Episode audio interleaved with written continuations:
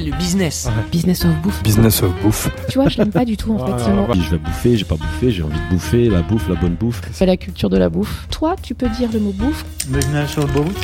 Dans le business of bouffe, c'est comme ça qu'on dit ici. Tout à fait.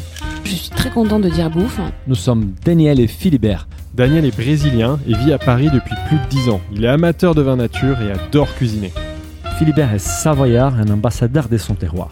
Nous avons eu l'idée de partager nos rencontres dans un podcast Business of Bouffe. Nous parlons bouffe, mais avec un angle business. Euh, bonjour, nous sommes aujourd'hui chez Business of Bouffe. Je suis comme d'habitude avec mon associé et ambassadeur de la Savoie, Philibert Chambre. Bonjour. Philibert. Bonjour.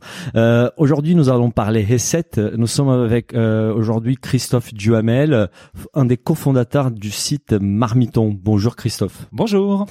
Euh, Christophe, je pense que tout le monde connaît Marmiton. On est, je pense que tout le monde qui nous écoute est déjà au moins une fois euh, euh, sur les sites Marmiton pour chercher, piocher une recette, mais on te connaît pas forcément.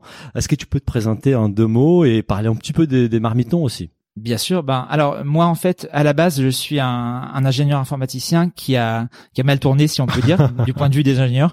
Euh, mais en même temps j'étais pas un ingénieur très très technique. Moi j'étais un littéraire que, qui, a, qui a fait des études euh, techniques un petit peu par euh, par hasard. Ouais. Et euh, et en fait euh, dès lors que je suis arrivé sur le marché du travail j'ai eu la chance d'arriver pile au moment où l'internet commençait en France.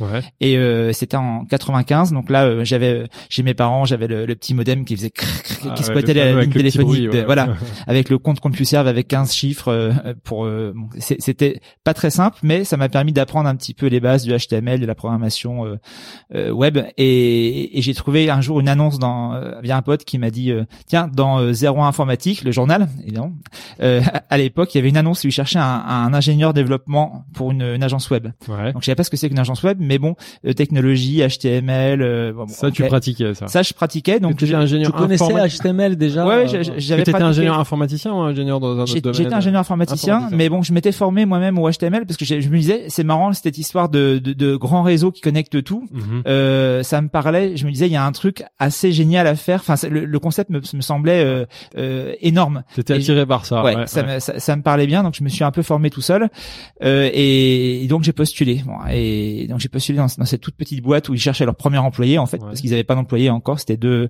deux deux gars de 40 ans qui, euh, qui avaient euh, gagné de l'argent dans d'autres secteurs avant et qui cherchaient à monter ça parce qu'ils ont senti qu'il y avait un, un business autour de ça. Ouais. Et donc j'ai été embauché après une, une demi-journée de, de tests et de et donc c'est le, c'est le chien qui m'a adopté. Le chien est venu se coucher à mes pieds, le chien du patron. Ouais. Et, et en fait, euh, bon, c'était une, une des choses qui ont fait que j'ai été euh, embauché tout de suite. Et ça s'est très bien passé dans le Donc t'as commencé développeur web, Ouais, t'as fait des, j'ai commencé comme des sites à l'époque où c'était moins cou- courant qu'aujourd'hui, mais tu, tu développais des sites. J'ai j'ai fait ça pendant trois ans, puis un jour je me suis dit mais en fait ce qui m'intéresse vraiment, c'est pas la technique, Ouais. c'est le fait de me mettre à la place des clients et d'essayer de, de trouver des solutions pour les clients. Donc c'est la partie amont, Ouais. euh, la partie conseil quelque part. C'est le et donc euh, j'ai j'ai dit à mon patron mais écoute j'ai envie de faire ça. Il me dit bon écoute euh, j'aimerais bien que tu continues à, à, développer mais si tu as envie essaye. Et donc j'ai commencé à aller en rendez-vous, à discuter avec les clients, à concevoir des sites et ça s'est très bien passé dans le sens où on gagnait les on gagnait les contrats Ouais. sur lesquels on était. Donc euh, ça, ça s'est bien passé. Au passage j'avais fait embaucher aussi un pote de promo avec qui on faisait des comédies musicales, le, le journal de l'école et tout ça en école d'ingé, qui lui était bien meilleur que moi en technique, donc ça tombait bien, parce qu'il fallait quand même quelqu'un pour gérer la boutique au niveau technique. Je découpe parce qu'en fait, on a vendu à notre audience qu'on allait parler recettes. Bien sûr, c'est vrai, c'est vrai. On fait connaissance. on fait oui, oui.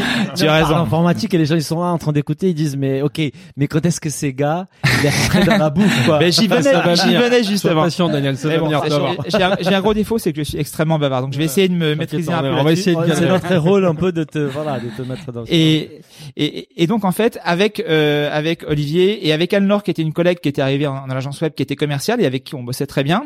Euh, à un moment donné on s'est dit mais pourquoi on n'essaierait pas de faire des des choses un peu plus sympas un peu plus interactives? Parce que à l'époque dans les années 90 euh, les boîtes elles venaient nous voir en disant ah mais tiens euh, est-ce que vous pouvez mettre ma plaquette en ligne ou est-ce que vous pouvez faire un site euh, euh, vitrine? Et nous on pensait qu'il y avait mieux à faire. Donc on s'est dit on, va mettre un petit module de démo avec des recettes et histoire de montrer aux gens qu'on peut euh, interroger une base de une base de recettes et en plus proposer ces recettes commenter les recettes. Donc on a commencé avec un petit module comme ça et euh, ce petit module ben au final, euh, moi je me suis dit mais pourquoi on n'en ferait pas vraiment un site plutôt que de faire une démo? Et on et on s'est dit allez on va faire un site.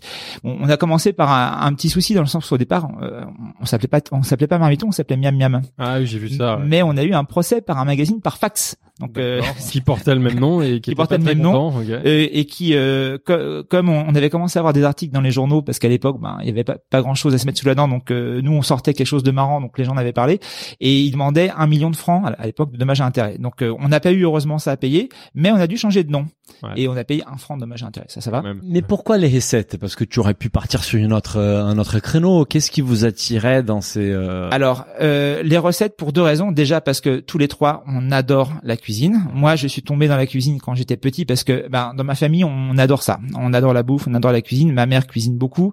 Mmh. Euh, j'avais deux grands-mères qui cuisinaient beaucoup. J'avais une de mes grand-mères qui avait été cuisinière euh, ben, euh, à l'époque où il y avait des domestiques dans les maisons. Elle était chez Calman Levy euh, dans les années 20. Mon grand-père était bossé en épicerie, donc il y a eu toute cette euh, chose. Et moi j'ai toujours adoré cuisiner et adoré manger. Donc j'étais toujours dans la cuisine et j'ai toujours vu faire ma famille. Et résultat, ben, j'ai toujours cuisiné. Et à la maison c'est encore moi qui cuisine la plupart du temps parce que j'aime ça tout oui, simplement. Bon, et, après avoir euh, côtoyé euh, des, des recettes des, des chefs des cuisiniers euh, pendant longtemps. Je lisais même que je pense qu'une des premières recettes des marmitons c'est une recette d'un fondant au chocolat de ta mère c'est ça? Exactement. Bah, le fondant au chocolat les choux à la crème il y a, y a... Qui est très bien noté d'ailleurs hein. Des recettes historiques. Ce sont des recettes historiques euh, et effectivement en plus au début on n'avait pas énormément de recettes. Donc qu'est-ce qu'on a fait? On a mis les nôtres. Alors je, moi j'en ai mis beaucoup. J'en ai même inventé parce que au tout début de marmiton alors ça j'y reviendrai mais il y a eu assez rapidement euh, le, le, besoin des gens qui venaient sur Marmiton de se rencontrer physiquement. Mmh. Ça, c'était quelque chose d'assez euh, euh, d'assez fort et d'assez spontané. Les gens disaient bah tiens, euh, on parle de cuisine, mais c'est sympa, ce serait sympa on si on se, se rencontrait, si on se voyait. Et là, euh, d'un seul coup, je me suis retrouvé à aller tous les week-ends à prendre à prendre mon petit sac, mon appareil photo et aller chez des gens qui faisaient des journées Marmiton, enfin des journées Marmiton, des des rencontres Marmiton chez eux. Ouais. Donc ça durait souvent la journée et on chacun ramenait des tonnes de trucs hyper bons à manger. On avait plus faim pour une semaine après, Ah ouais. mais c'était génial parce que il y avait Claire. que des gens euh, qui se retrouvaient autour de la cuisine, des gens qui se seraient jamais parlé autrement parce que évidemment des gens de tous milieux sociaux, de toutes origines, euh, et mais dans une espèce de zone neutre qui était la cuisine et ça, c'est tu parles de quelle époque là? On est à quelle année euh? 2003, 2004, 2003. 2005. C'est vraiment euh, ces trois années-là. Parce que si on revient sur la, la création de, de, de Marmiton, c'est qu'on a en préparant donc les podcasts, Oui. on a on a vu que bah, officiellement ça a été créé en 99, mais ça devient une boîte euh, plus tard. Plus tard. Et toi, tu t'es consacré à temps plein, mais 6 7 ans plus tard en fait. Qu'est-ce qui se passe euh, entre temps entre la création de Marmiton et que tu puisses euh, vraiment être à temps plein dans l'activité? Il y a eu plein de choses. En fait, euh, il faut voir que quand on a créé Marmiton, c'était euh, peu de temps avant l'explosion de la bulle Internet. C'est-à-dire que on- nous, on a créé le, on a créé Marmiton vraiment le 30 janvier 99. C'est là que c'était la première mise en ligne. Et puis bon, ça grandissait doucement. Et puis en 2000, alors euh, ce qui était marrant, c'est qu'on a eu un clic d'or à l'époque. Il y avait les nets d'or, les clics d'or, toutes sortes de choses qui étaient liées à cette espèce de de spéculation énorme autour de, des, des sites internet. Et euh, on se retrouvait à cette cérémonie des clics d'or. On avait un clic de bronze, de je sais pas quoi. Et en fait, tous les gens qui étaient sur scène, qui avaient un prix, disaient ah mais là c'est c'est sympa, mais en fait on ferme là, euh, le, on n'a plus d'investisseurs, on n'a Ouais, plus d'argent, ouais, c'est la cata, la bourse est cassée la figure. La, la bulle, ouais. Euh, et c'était une Ah espèce ouais. de sinistrose complète. Et nous, on se disait, mais euh, nous, au final, on n'avait pas levé de fonds parce qu'on n'était pas dans des, dans, dans, on avait un peu peur. En fait, déjà, on connaissait très très mal le, le monde de l'entre- de l'entrepreneuriat. On, conna- on connaissait peu les investisseurs et on n'avait pas trop envie. En Il n'y avait pas de besoin de financement plus que ça, Non. si peut-être pour financer quand même les premiers développements ou Bah, on, faisait, vous- on faisait tout nous-mêmes. c'est voilà, c'est On- ça. Vu que vous avez des profils développeurs, c'était C'est ça. en, En fait, j'avais une idée euh, la nuit, je me relevais, je codais et, et je me C'est toi qui codais en fait. Alors euh, on était deux, on était deux à coder. Euh, Moi, je, euh, moi, je me relevais. Le lendemain matin, c'était planté. Et Olivier, euh, j'appelais Olivier pour lui dire de réparer. C'était comme ça que ça marchait. Donc toi, euh, Olivier, euh, pardon, c'est- vous étiez quatre, donc Anne-Laure, Olivier, Jean-Bernard et toi. Ouais, toi, Olivier, vous étiez les plus techniques, on va dire. Euh, Jean-Bernard, il avait quel rôle euh, Alors Jean Bernard, lui, euh, au départ, il avait créé une petite base de recettes qu'on avait utilisée. Donc en fait, euh, à l'époque, c'était sur Usenet, on avait trouvé ça en ligne, et puis on avait demandé si on pouvait l'utiliser comme ça pour faire une démo. Et après, le jour où on a créé le- la structure, on lui dit, bah, écoute, euh, on, en, on, en, on en ferait bien une structure un peu plus sérieuse. Est-ce que tu veux faire partie des, des associés? Et donc, euh, on s'est rencontrés euh, autour d'un bon repas. Ça a bien fité. Et en fait, euh, ben, on, on, est devenus amis. Et c'était, euh, c'était vraiment, vraiment euh, très, très. c'était une vraie opportunité parce que lui, il était beaucoup, il était plus âgé que nous. Il avait 25 ans de plus que nous. Et donc, ben, c'était l'occasion d'avoir aussi quelqu'un qui avait un, un, un, peu plus de recul parce que quand on a entre 25 et 30 ans, moi, j'étais pas, j'étais, enfin, j'avais pas, pas forcément la maturité qu'il fallait pour gérer ce genre de choses. Heureusement qu'on était plusieurs d'ailleurs. Et, et Anne-Laure, elle avait quel rôle dans, les, dans... Anne-Laure, c'était la commerciale. C'était la commerciale, euh, celle qui gérait les partenariats. C'est la meilleure commerciale que j'ai que, que j'ai connue de ma vie.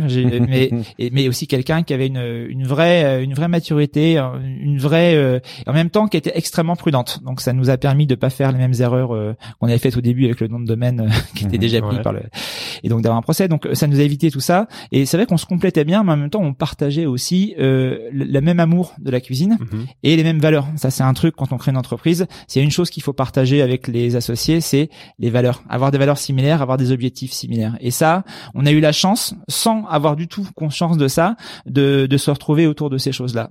Et c'est pour ça qu'on est resté amis après.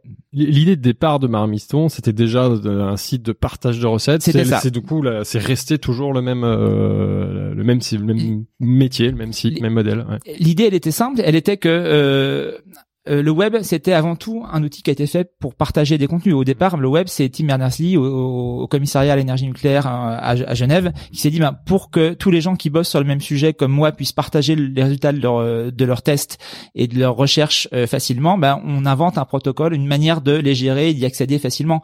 Et ça, c'est devenu une manière de fonctionner globale. C'est devenu le web. Et, et ce qu'on me demandait de faire en agence web, c'était ça, n'utilisait absolument pas ça. Et ce qu'on s'est dit, c'est euh, en cuisine, à l'époque, il y avait un vrai besoin. La cuisine, c'était pas du tout un sujet sexy à l'époque. C'est devenu sexy euh, au fil des années 2000. Mais à l'époque, la cuisine, déjà, on aurait voulu lever des fonds, ça aurait été même pas la peine, parce que personne n'aurait voulu mettre un copec sur nous. Mais en plus de ça, euh, bon, la cuisine, il y avait en gros ceux qui savaient faire et l'immense majorité de ceux qui ne savaient pas faire. Et ces gens-là, ils n'osaient pas se lancer. Et c'était le problème qu'on avait identifié. On se disait, mais moi, autour de moi, tout le monde, euh, tout le monde euh, se poser la question ouais mais j'aimerais bien cuisiner mais je sais pas comment faire j'ai pas appris euh.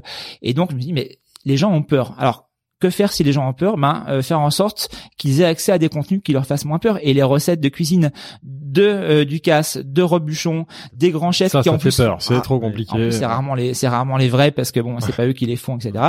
Euh, mais donner accès à des recettes de gens comme les autres, comme vous et moi, ben en fait, là, on se dit qu'on a une chance de les réussir. Et si en plus il y a d'autres gens comme moi qui les ont commentés, qui les ont testés et qui ont dit ouais c'est super, j'y suis arrivé, j'ai réussi la première quiche de ma vie, eh ben là ça marche. Et en fait très très vite on a eu cette espèce d'émulation qui a pris et on a eu au comme on, on, gagnait pas d'argent parce qu'on n'avait pas de société au départ, mais euh, ce qui s'est passé c'est que très vite on a eu plein plein plein de messages qui nous ont dit c'est génial, grâce à vous j'ai fait plaisir à mon mari, à mes enfants, à mes parents.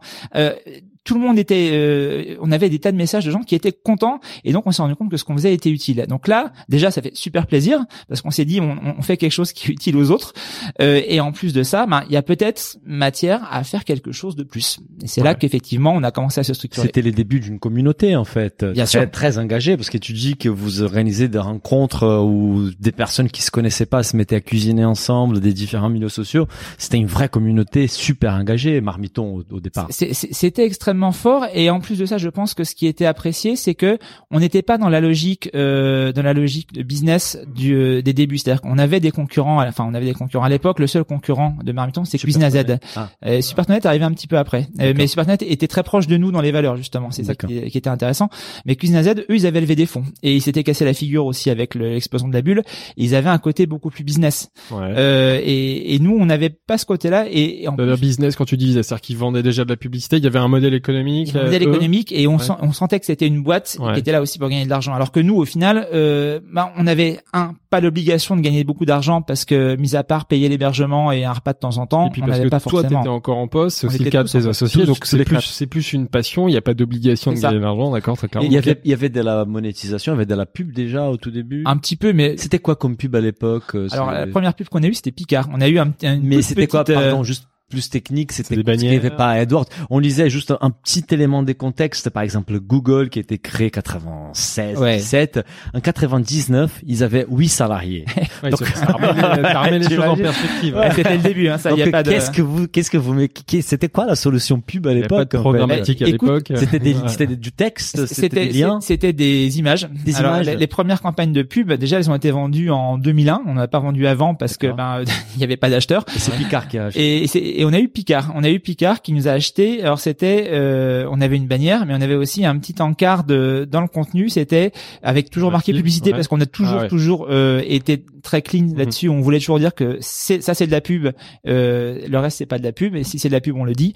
Euh, et il y avait une petite image avec une petite accroche vers un, un article sponsorisé qu'on avait fait. On était vraiment, euh, on avait imaginé ce format à l'époque. Il n'existait même pas. Du brand content en fait. Aujourd'hui, C'était le- très, très courant le, le Ah bah. contenu sponsorisé, mais à l'époque, ça existait pas, comme tu le rappelles. Google existait à peine, Facebook avait à peine aussi, encore moins euh, la possibilité de sponsoriser ou faire de l'ad. Ouais. C'est ça. Bah, c'est, euh, on a on a commencé comme ça, alors avec des chiffres d'affaires qui étaient tout petits. On, on faisait du euh, 25 000 euros de chiffre d'affaires par an euh, au départ, ce qui était pas si mal parce Pour un projet à côté. euh, pour un projet à côté. Surtout que bon, l'hébergement à l'époque ça coûtait cher, donc Mhm. on, on se faisait les commandos la nuit euh, chez l'hébergeur euh, pour euh, avec Olivier pour aller rajouter des serveurs pour Ouais. figurer énorme. entre minuit et une heure du mat. Énorme.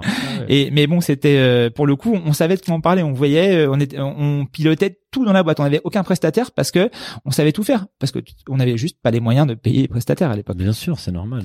Mais on pouvait se permettre parce que euh, il n'y avait pas non plus besoin d'infrastructures trop grandes. On n'avait pas encore trop d'audience, même si ça, ça grimpait assez vite.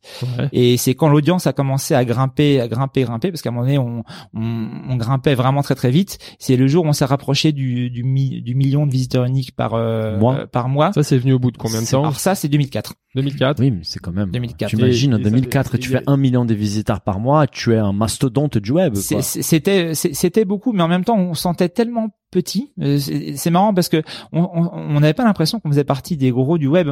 euh, parce- déjà parce qu'on gagnait pas d'argent, on, fe- on faisait pas parler de nous.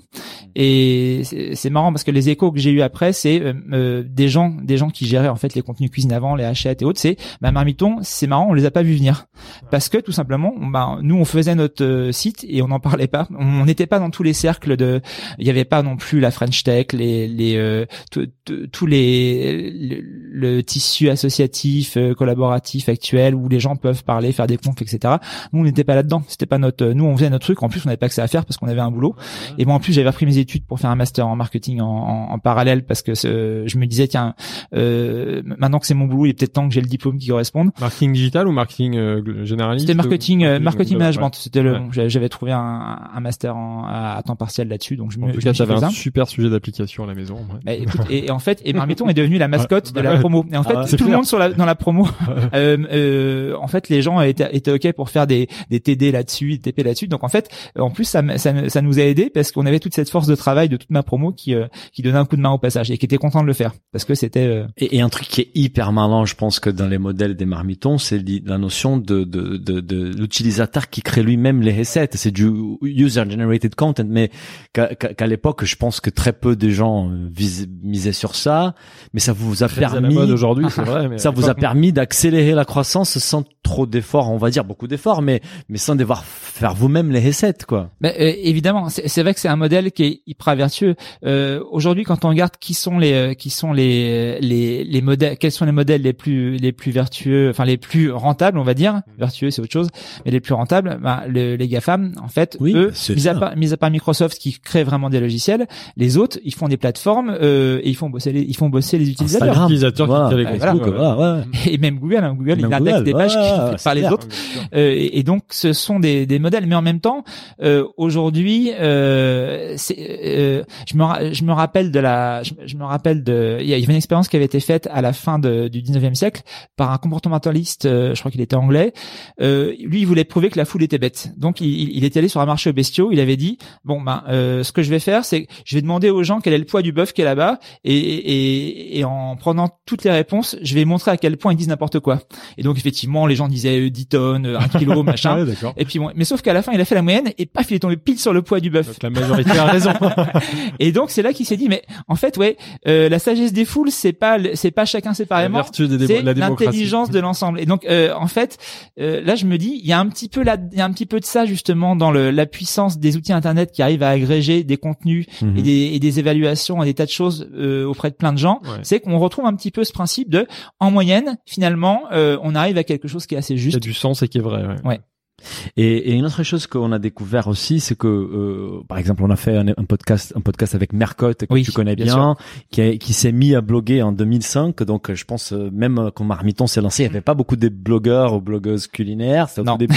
et c'est que j'ai découvert en lisant le- un article du Monde, c'est qu'en fait, il y avait des forums sur euh, Super Toilette et Marmiton Bien sûr. où il y avait des échanges et c'est là où il y a Mercotte ou Anne Lataya des papiers pupilles qui ont émergé et qui ont eu l'idée ensuite de créer des blogs en fait. Donc vous êtes aussi à à l'origine de ces projets. euh, Il y, avait, il y avait beaucoup de, en fait, on a connu justement tous les blogueurs un peu dans ces années 2004-2005. C'est-à-dire qu'en fait, euh, bon, Mercotte, elle était plus sur euh, Supertonet, mais on s'est assez vite rencontrés aussi, Mhm. on a assez vite sympathisé. Parce Mhm. que, effectivement, le- la blogosphère culinaire euh, a un immense avantage, c'est c'est que par rapport aux autres blogosphères que j'ai croisées, euh, que j'ai pu, où j'ai pu rencontrer du monde, c'est-à-dire la, la mode, la beauté, les autres, euh, dans la blogosphère culinaire, les gens sont sympas et les gens s'apprécient.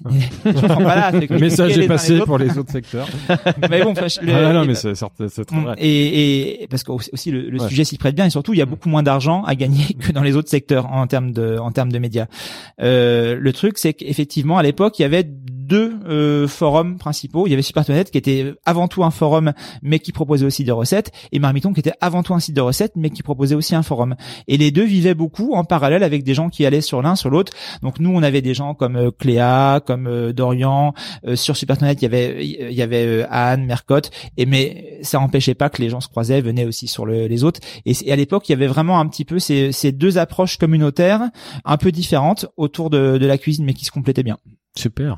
Et comment tu et qu'est-ce qui se passe pour que tu décides de quitter finalement ton job et t'es dédié à temps plein sur euh, Marmiton? Ben, en fait, c'était la, la conjonction de deux choses. C'est à un moment donné, en 2003, on est devenu leader français des sites de cuisine. Bon, après, c'était pas non plus, euh, on n'était pas leader des sites euh, euh, en général, mais euh, le fait d'être leader et, et s'apercevoir qu'en fait, en bossant juste à côté, euh, on, on arrivait à faire à faire du bon boulot. Ça, c'était hyper encourageant. Mais à côté de ça, le truc, c'est qu'on avait plus de vie. Moi, j'avais en plus, j'avais ma, ma, ma reprise d'études, euh, j'avais mon Ouais. boulot principal et, et j'avais ça qui me prenait au moins tant de temps que mon boulot principal. Donc euh, à la fin, tu pètes un cap parce que t'as juste pas, euh, t'as plus le temps de faire autre chose. Et donc c'est, euh, tu crois en ton projet, mais tu commences à fatiguer un peu. Donc euh, on s'est dit euh, avec Alnor, on s'est dit, bah, en fait, euh, si on veut vraiment euh, arriver à en vivre à un moment donné, et, et il faut vraiment qu'on se lance développer suffisamment. Voilà. Il faut se mettre à temps plein dedans. ouais. Surtout si on veut pas se faire dépasser par quelqu'un, parce que le, notre trouille, euh, et je pense que c'était un, un petit peu le, on a eu, je pense un peu trop peur, mais à l'époque on avait peur que quelqu'un le lendemain euh, prenne notre place, euh, et puis euh, que tout le travail qu'on avait fait, euh, bon, il soit à mettre à la poubelle. On avait un peu cette peur-là. Mais comme des tas de gens qui n'ont pas d'expérience de l'entrepreneuriat, je pense qu'on a, on a peur de tout faire mal. Ouais.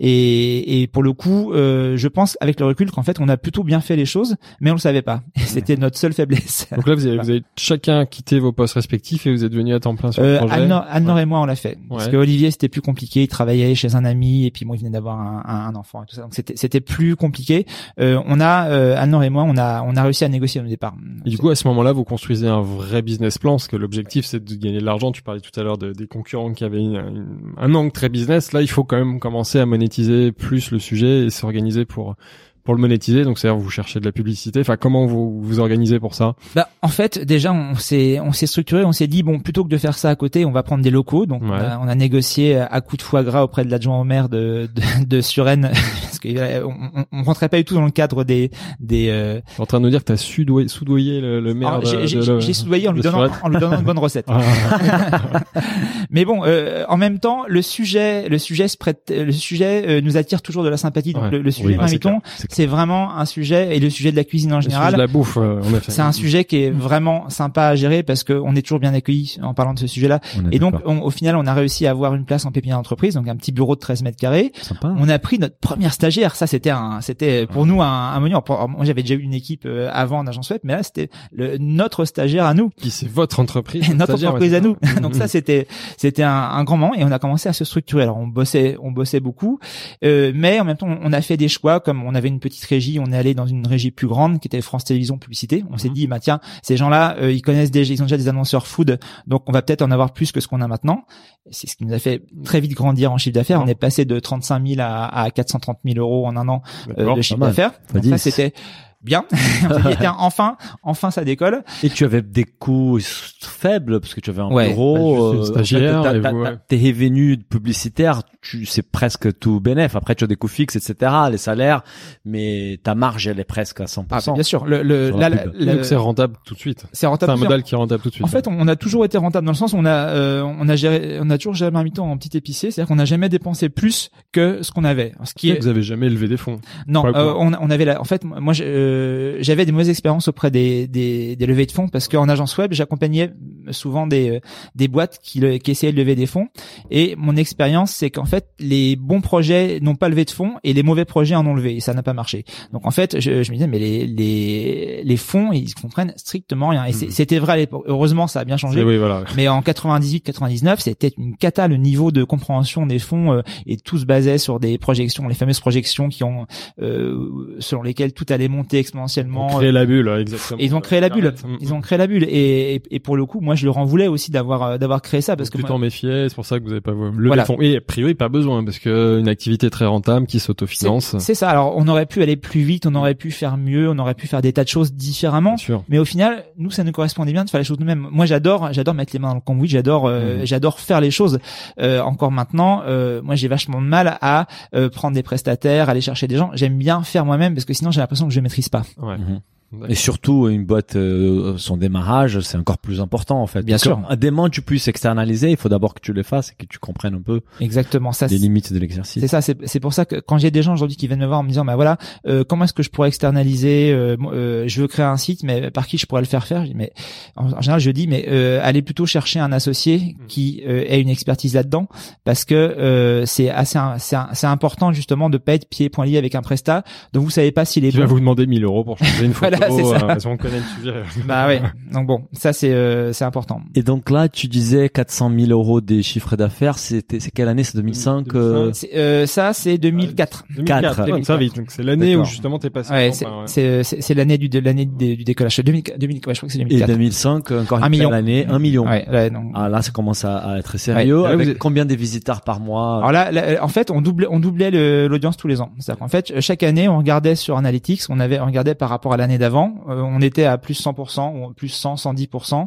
euh, Tous les ans comme ça. tous les ans, avec évidemment un énorme pic euh, au mois de Décembre, ouais. et typiquement le- les 22, 23, 24 décembre. Ouais. C'est fou. Ma femme, elle a un blog euh, de cuisine en fait. Et je suis un peu l'analytics et en portugais au Brésil. Ouais. Et tous les ans, les 24, 25, il y a un boom.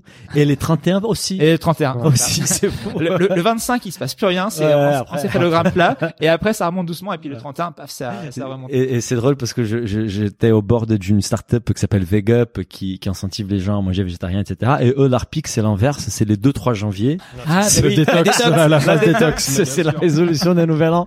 Et là, il y a un pic des téléchargements, en fait. Ah ouais, j'imagine. Mais Quand tu, quand tu fais un million de chiffre d'affaires en 2005, vous êtes combien de salariés enfin, Euh, on est, on était, on était sept. Je crois ouais, qu'on était. Ça reste une petite structure. Si Ça ça reste un une million cinq, donc c'est structure. plutôt une belle Mais bon, activité. ouais. mais euh, euh, si tu veux, euh, nous on était, on était un petit peu flippés quand même. On était des, on était, on était des grands flippés parce qu'on n'avait pas d'expérience. Et donc, euh, je me rappelle de cette fois où je suis allé voir les impôts à Suresnes en disant, mais euh, dites, euh, qu'est-ce qui se passe si un jour on n'arrive pas à payer nos impôts? Et les gens me disent, mais vous, vous n'arrivez pas à les payer?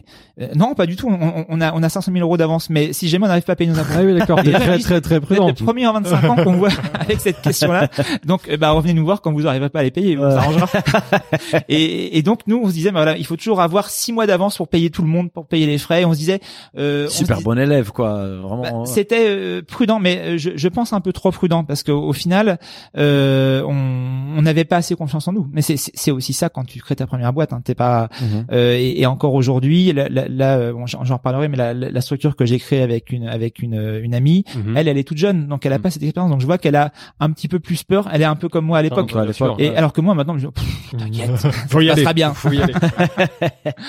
Et, et à l'époque 2005, il y avait déjà Google ou pas? Tu, tu, tu faisais Oui. déjà référencé. Ah oui. Quand est-ce que pour vous ça démarre? Parce que vous êtes les rois du SEO, on veut on veut parler des SEO, mais quand est-ce que ça démarre pour vous les phénomènes euh, Alors, Google? Alors en fait, euh, pour tout te dire, on n'était pas du tout les rois du SEO à l'époque. Euh, euh, ou alors on était un peu comme Monsieur Jourdain, on faisait du SEO sans le savoir. Ça s'est fait par hasard, c'est ça. Euh, non, c'est c'est plus plus subtil que ça. C'est-à-dire qu'en fait, à un moment donné, euh, en fait, on était très mauvais en SEO par rapport à nos concurrents. Mais ça, on s'en rendait pas compte parce que Juste en parenthèse pour ceux qui qui connaissent pas SEO Oui. référencement naturel sur Google en fait sur les recherches. Euh, et en fait, ce qui s'est passé, c'est que on a eu, euh, à un moment donné, euh, on, on a eu la chance d'intégrer le groupe euh, au féminin. On a eu, la, on a eu la chance. Euh, ça, ça, c'est, c'est- oui, c'est arrivé assez vite. ça. c'est un petit peu la suite de l'histoire 2006? 2006. D'accord. En fait, Mhm. à un moment donné, en, en 2005, d'un seul coup, on est devenu visible. C'est-à-dire qu'en fait, on représentait, on, on avait à nous tout seul ben, plus de 50% de, des achats d'espace euh, pub euh, du web, parce qu'en gros, on était tellement gros que, Ah ouais, ben, d'accord. et, enfin, de- du web, même, de- c'est du, web, du web, euh, Énorme. cuisine, cuisine, hein. Ok ok. Euh, cuisine, non, pas du web. Hein. Ah ouais, non, d'accord. Mais, mais Mais bon. cuisine c'est déjà Et- énorme. Mais ce, ce qui, ce qui était peanuts par rapport à d'autres thématiques, euh, mode, beauté, tout ça, encore une fois, là, il y avait beaucoup plus d'argent, mais euh, on était déjà visible. Et en fait, à partir du moment où on est devenu visible, d'un seul coup, des tas de gens sont intéressés à nous. Donc, on a vu défiler toutes les boîtes internet cotées en bourse, Mhm. euh, des banques d'affaires. On a, on a eu, on fait, on, en- on, on faisait plein de rendez-vous avec des gens qui voulaient nous racheter. Puis nous, euh, nous, c'était.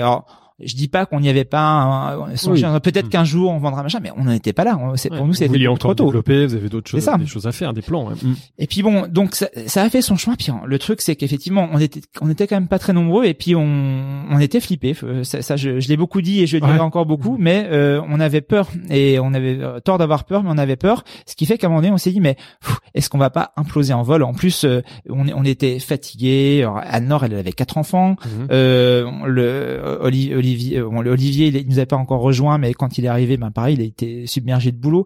Euh, on était vraiment fatigués. On commençait parfois à se disputer un petit peu. Euh, on se disait, ben, il faut vraiment qu'on fasse quelque chose parce qu'on va pas pouvoir continuer comme ça longtemps. Mhm. Et c'est là que, au bout de d'un certain temps de réflexion aussi, mais bon, s'il y a une boîte qui veut nous racheter, qui nous propose quelque chose d'intéressant, parce que le but c'était pas de de de, de toucher le pactole et de partir au. Bahamas, hein, c'était le c'était vraiment le le but, c'était de donner à notre bébé les meilleures chances de se développer. Mhm. Bon, Une au boîte passage. qui donne des moyens, euh, Voilà. une expertise. ouais. Mhm. Et, et donc, euh, donc alors il y avait l'histoire de lever des fonds, mais encore une fois, on faisait un peu une fixette sur le fait de, on n'avait pas confiance en les fonds, donc on avait un peu évacué cette partie-là. Et puis on a rencontré Anne-Sophie, qui avait créé euh, avec son mari au féminin, Anne-Sophie. Pastel, et, et avec qui euh, le contact était bon dans le sens où en fait, euh, et elle avait un projet qui était très simple. Elle disait, bah, je veux créer le premier groupe média féminin en France.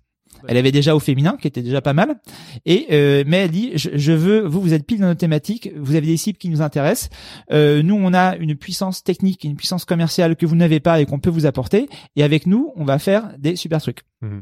Sympa. On s'est dit, ça a du sens, le projet a du sens, on va apprendre. Et effectivement, euh, on a commencé à, à creuser un peu au féminin. C'était une machine de guerre de Mhm. SEO, mais qui Ouais, c'est ça. C'est là. Ah, Les méthodes dingue. de SEO, elles viennent là. Le, réfé- C'est- le c'est travail le- de référencement, il vient à ce Mais voilà, en fait, c'était des experts du SEO. Et c'était aussi des experts de, parce qu'ils avaient créé leur propre outil d'ad serving, Smart Ad Server. En fait, c'était Marc-Antoine qui avait créé ça tout seul. Le, le- le gars, bon, c'était deux polytechniciens, donc ils étaient Peut-être bien fait. peut-être bien faites, mais lui, il avait créé tout seul son outil de, de d'ad serving. Et, et c'était l'outil non seulement qui a été utilisé pour les campagnes de pub sur le féminin, mais qu'en plus, il commençait à utiliser, à vendre à d'autres, euh, Ouais. donc c'était un, ouais. c'était un, un sacré, bon, c'était des vraiment des gens qui avaient beaucoup de choses à nous apporter. Donc on s'est dit, allez, on, on discute Mhm. et on s'est et finalement, bah, on s'est mis d'accord sur un prix qui était qui était correct. Donc c'était à l'époque c'était 7 millions 5 d'euros. Donc, Ouais, ce on a était- vu que c'était moitié un numéraire et moitié Ouais, un d'eau féminin. c'est ça, ça. Mais bon, Parce ce que- qu'ensuite ils ont été rachetés par Axel Springer, etc. Voilà, c'est ça. Et il y a eu toutes sortes, de, toutes sortes de, de choses après. Mais euh, finalement, on s'est dit bon, euh, en fait, comme on avait peur, on voulait pas prendre le risque de louper une, à un moment donné une occasion de concrétiser ce qu'on avait fait et aussi Mhm. d'apprendre parce que Oui. nous, on trouvait qu'ils étaient super bons dans ce qu'ils faisaient. Donc, on s'est dit, bah, avec eux, on va apprendre des tas de choses et on va pouvoir développer.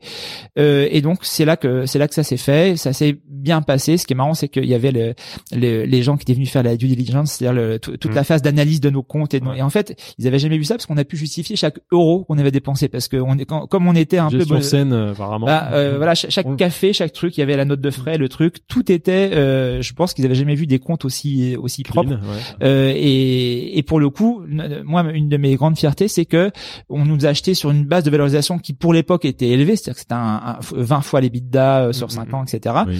Mais en fait, on a tenu, on a dépassé Vous la atteint, promesse. ouais. Et ça, il n'y a pas beaucoup de boîtes Non. qui ont été rachetées qui ont Ça, pu. top, euh, En qui ont combien de temps pu, l'avez euh, atteint euh, on, on, on l'a atteint. Bah, en fait, on Sur a la atteint. période des 5 sur ans, la vous avez période des cinq cinq ans, c'est d'accord. plus important Voilà, que on a, on, on a, euh, on a dépassé les, les attentes. Et ça, pour le coup, euh, bon, ça veut dire peut-être une chose, c'est que on aurait peut-être dû attendre avant de vendre. Mais ça, Mm, pour le coup, ouais, mais Ah, bah, comme tu dis, ils ont amené des toujours plus facile à juger après. Ils ont amené- ouais. voilà, c'est, c'est, euh, ils ont amené des moyens, ils ont amené un savoir-faire. euh, ils nous ont fait énormément progresser. En plus, euh, Anne-Laure, elle, dès qu'on a été intégré, euh, bah, très vite, elle est passée DG du groupe. Donc, Ouais. euh, et pour le coup, euh, alors la petite astuce, c'est qu'effectivement, Marc-Antoine et Anne-Sophie, ils avaient en tête, une- ils n'avaient pas trop dit, mais c'est pas grave, ils avaient en tête de revendre Axel Springer six mois plus tard. Et donc, ils ont fait Ils une savaient déjà. Ah oui, c'est clair. Et ils savaient. Mais vous, Ils- vous étiez actionnaire d'eau féminin, donc vous avez aussi profité de cette plus-value qui a Bien été sûr, faite. bien sûr. Ouais. Donc, on, Parce que toi, tu as vendu tes parts à, quand Axel Springer achète au féminin, tes parts elles partent avec ou, Ah, ah, ou tu euh, gardes encore un peu? Ben en fait,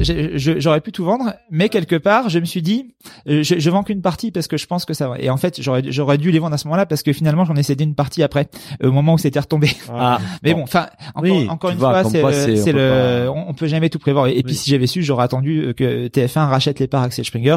Ouais. Et là, c'était encore, voilà. Mais bon, mais en fait, si on, si on, si on, a des regrets sur ces choses-là, on fait plus rien. Donc, euh, Bien sûr. Et, surtout, les supports de, au féminin et ensuite d'Axel Springer vous a peut-être permis d'aller plus vite, de faire plus, et de... Bien sûr. Oui, bah évidemment, ça nous a permis. Enfin, moi, j'ai appris énormément. Enfin, je pense que tous on a appris énormément euh, et, et on n'aurait pas appris autant, en tout cas pas de la même manière si on avait fait autrement. Toi, t'es resté aux manettes, hein, du coup. Je suis resté aux manettes. Sur Marmiton, ou t'as pris des responsabilités comme Alors- tes, tes, tes associés dans le groupe au féminin? En fait, Anne-Laure, elle est, elle est passée DG. Ouais. Pour la, pour la petite histoire, je pense qu'Anne-Sophie avait, avait, euh, savait qu'elle allait partir six mois après. Et elle avait envie qu'Anne-Laure prenne le poste de PDG Ah, à sa place. Ah, ça, c'est le- la manière de, de- c'est ce que j'ai Que t'as compris. après Euh, la seule chose, c'est qu'Anne-Laure, euh, elle, elle est comme elle était comme moi, euh, elle avait un peu peur de, se sentait pas forcément le, le- les épaules, pour le faire. Et ben en fait, euh, elle a refusé. elle a, elle, elle a, ça s'est pas fait comme ça s'est pas fait comme ça, mais euh, elle a pas voulu. Et donc en fait, elle est restée DG. Il y a eu euh, quelqu'un qui s'appelait Bertrand Stéphane, qui était l'ancien patron d'Allociné, qui est venu, que donc avec qui ça s'est ça s'est bien passé. Mais il a fallu gérer une petite chose, c'est nos amis de Google.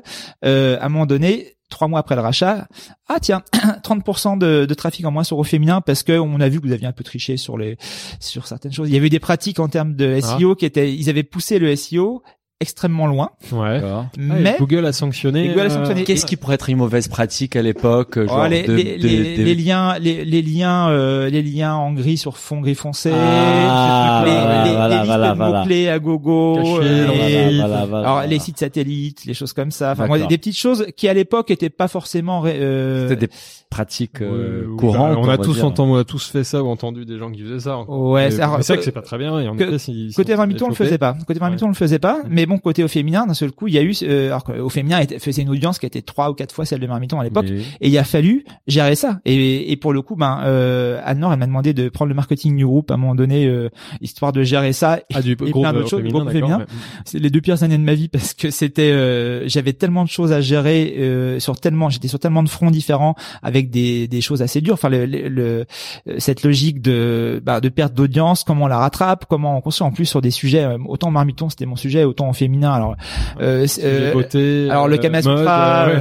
euh, le, Ah, ça, ça peut être ça, ça, ça, mais, c'est rigolo. ouais. Mais, bon- mais bon, la sexo, les, les, les forums, les, le- la beauté, le, l'astro, enfin, il y avait des tas de sujets que moi je maîtrisais pas du tout. Alors c'était un exercice de style qui était intéressant, mais euh, au bout Et puis on est direct- quand t'es directeur marketing, c'est c'est difficile de pas connaître ces sujets-là. ah, c'est Bon, Et, et, et moi qui avais l'habitude de mettre les mains dans le cambouis, donc j'avais gardé un peu ces pratiques qui consistaient à essayer de, de, de comprendre vraiment ce qui se passait derrière.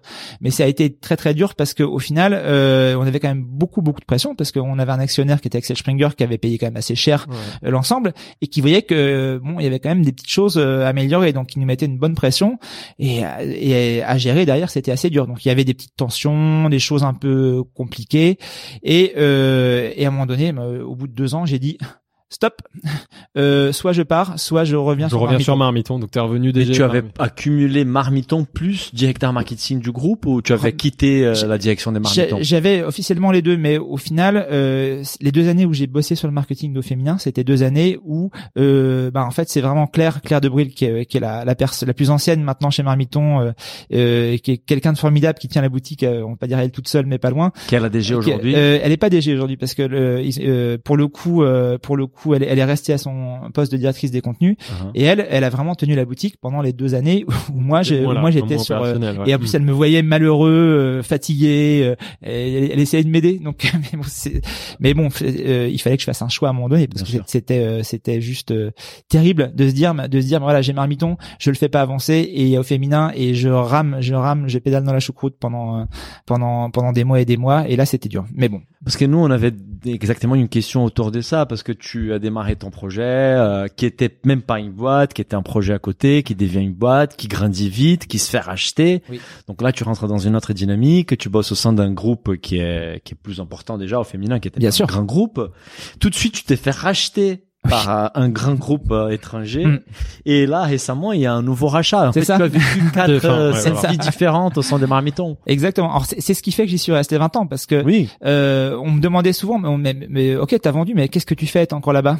Ah mais en fait, moi j'avais l'impression, j'avais pas l'impression d'être toujours dans la même boîte. J'avais l'impression que la boîte, elle avait changé plusieurs fois. Euh, et et le, le jour où je suis revenu sur Marmiton, ça correspond aussi au, à l'arrivée aux, aux manettes de féminin de Marie-Laure Sauty-Chalon, qui était quelqu'un euh, extrêmement intéressant et quelqu'un de brillantissime, euh, qui euh, a pris le relais et a, a insufflé un, un souffle un petit peu nouveau dans tout ça, avec une volonté de, de faire bouger les choses.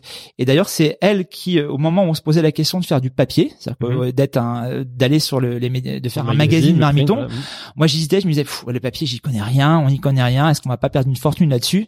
Bah, Elle disait, mais non, allez, on y va, on se lance. Ayez confiance en votre marque, ayez confiance en vous. C'est plutôt, on à y l'ép- va. c'est plutôt à l'époque un business qui est en déclin, le, le print. Ben, c'est ça, Alors moi, Et là, on parle de 2010, non 2010, C'est ouais. sur My Magazine. ouais. C'est ça. Et Marie-Laure, elle, elle est arrivée depuis euh, deux trois mois et donc elle dit allez, on y va, il faut prendre des risques, il faut y aller.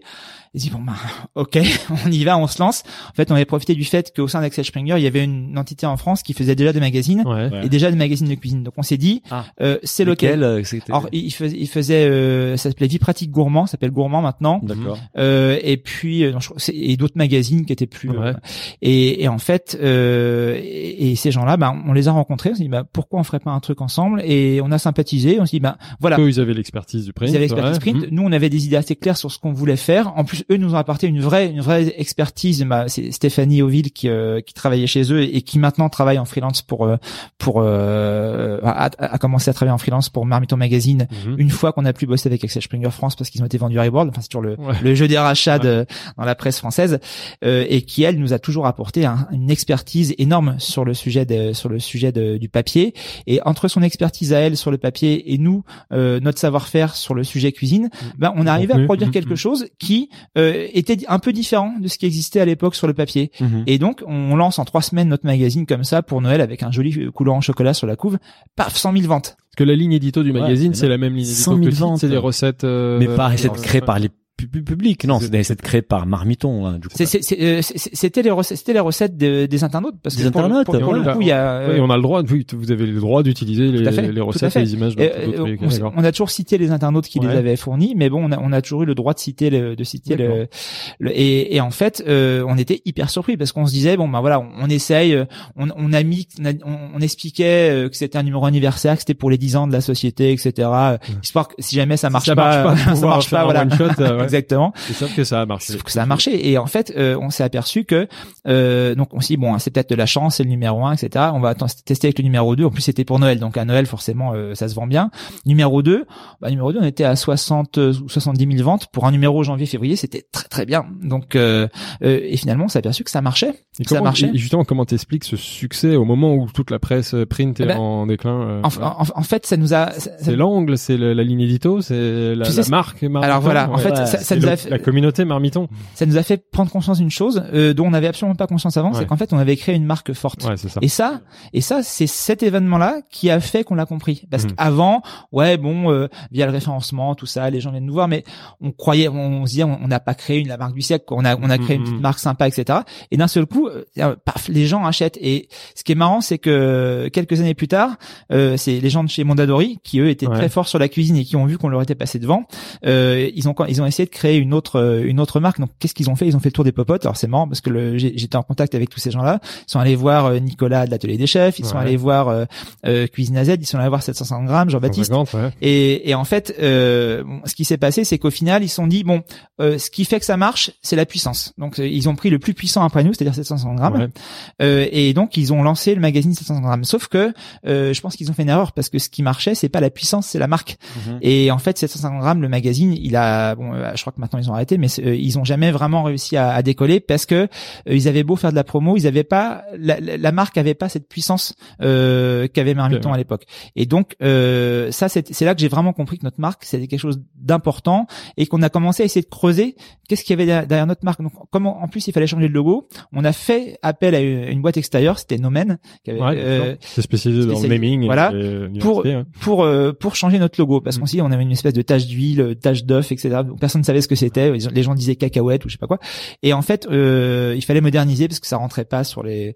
Et, et eux, ils ont fait une étude sur notre marque et ils nous ont dit mais euh, on a vous avez une marque qui est hyper intéressante parce que tous les gens disent la même chose. Donc on a une marque qui a une image hyper cohérente Ouais. avec des valeurs qui sont hyper claires. qui est très notoire. Je sais pas si vous aviez des études de notoriété, mais il y a- vous avez Mhm. une notoriété très forte. Bah, Aujourd'hui, euh, pas beaucoup de gens connaissent euh, Marmiton. Alors, euh, on, on s'en a aperçu quand il y a eu les premières euh, enquêtes euh, Harris Interactive Ouais. où les gens demandaient quel était le site préféré des gens et pas Bah, en- Marmiton. sur la cuisine on était Spontané, marmiton. spontané marmiton et en fait on était on était euh, on est on avait plus de 50% de Ouais. préférence alors que le deuxième avait 9%. Ouais. Donc on était on, on avait une et je pense qu'encore aujourd'hui je pense que la notoriété elle est elle est très très forte. Et comment t'expliques justement cette différence par rapport Le deuxième, c'est quoi C'est 750 grammes. oui. La, la différence avec 750, c'est quoi C'est- l'antériorité parce que vous étiez premier, il y a une primo leader. C'est parce que le traitement est différent, la ligne édito aussi ou? Tu sais je pense que c'est euh, l'alchimie qui fait qu'une marque de- devient ce qu'elle est, c'est c'est c'est toujours un peu c'est toujours enfin c'est très complexe euh, je pense qu'en fait les valeurs de base de Marmiton euh, le plaisir la convivialité l'accessibilité c'est des choses qui sont euh, éminemment dans l'air du temps et qui parlent aux gens Mhm. en leur fort intérieur. Et c'est vrai que Marmiton a toujours été une marque qui était, on n'a jamais été dans le, le côté chef. Euh, moi, j'ai Ouais. jamais voulu qu'il y ait de professionnels de la cuisine dans l'équipe. Ouais. Euh, et de toute façon, on avait des gens qui étaient suffisamment calés dans l'équipe pour que ça, euh, pour pas avoir besoin de professionnels quelque part. Et euh, on, on a toujours eu cette approche accessible. Et en plus, on, on avait, on essayait de trouver des petits noms un peu sympas. On essayait de, de rédiger les choses de manière. euh, alors, moi, je suis un maniaque de l'orthographe, donc euh, euh, on a toujours, et, et ça les autres ne le faisaient pas, on a toujours validé les commentaires avant de les publier. C'est-à-dire qu'on Mhm. était à la, la modération a priori et non pas a posteriori. Ouais. Et ça, je pense que euh, ça fait partie de ces petits ingrédients. Ouais, ces petits Plus les- les noms- détails qui font la différence. Vous faites toujours ça, vous, vous Ouais. ouais. Ouais, ça, ça c'est, bah, ça mais, fait partie. Mais j'ai discuté avec Philibert au déjeuner aujourd'hui et c'est vrai que les commentaires sur Marmiton ils sont incroyables. ouais.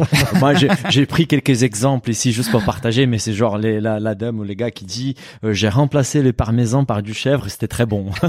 oh, j'ai mis la moitié du beurre et c'était magnifique. Au mon mari n'aime pas les blettes, mais là il a redemandé. J'adore. C'est que vraiment la communauté elle fait partie, elle participe aux recettes, ils veulent améliorer les recettes, ils vous font des suggestions de remplacer un certain ingrédient, d'en mettre moins.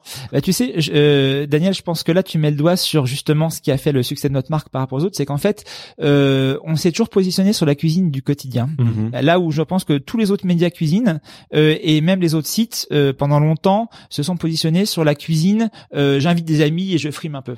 Euh, or nous, on a toujours été sur. Ben voilà, euh, le, le soir, euh, on sait que les gens ils font des coquillettes au jambon ou ils font des, des bâtonnets de poisson avec des avec des avec des, des patates surgelées. Et, et l'idée c'est pas, on va pas d'un seul coup le- leur faire faire des trucs hyper compliqués. Les gens ils ont 17 minutes le soir. Oui, en 17 minutes, ils vont pas faire des choses plus compliquées. Donc, on a toujours essayé d'aider les gens à trouver des solutions pour leur quotidien et non pas à, à leur faire croire qu'ils pouvaient cuisiner comme des chefs alors qu'ils alors qu'ils ont ni les outils ni les ni le, les compétences ni, le temps. Ouais, Ouais, c'est ouais, la, ouais, la- c'est la clair. cuisine de tous les de, de tous les jours pour les vrais gens. C'est comme ça. Nicolas l'atelier des chefs. Et- ouais. Exactement. Et, et ça, c'est quelque chose d'extrêmement, euh, d'extrêmement important.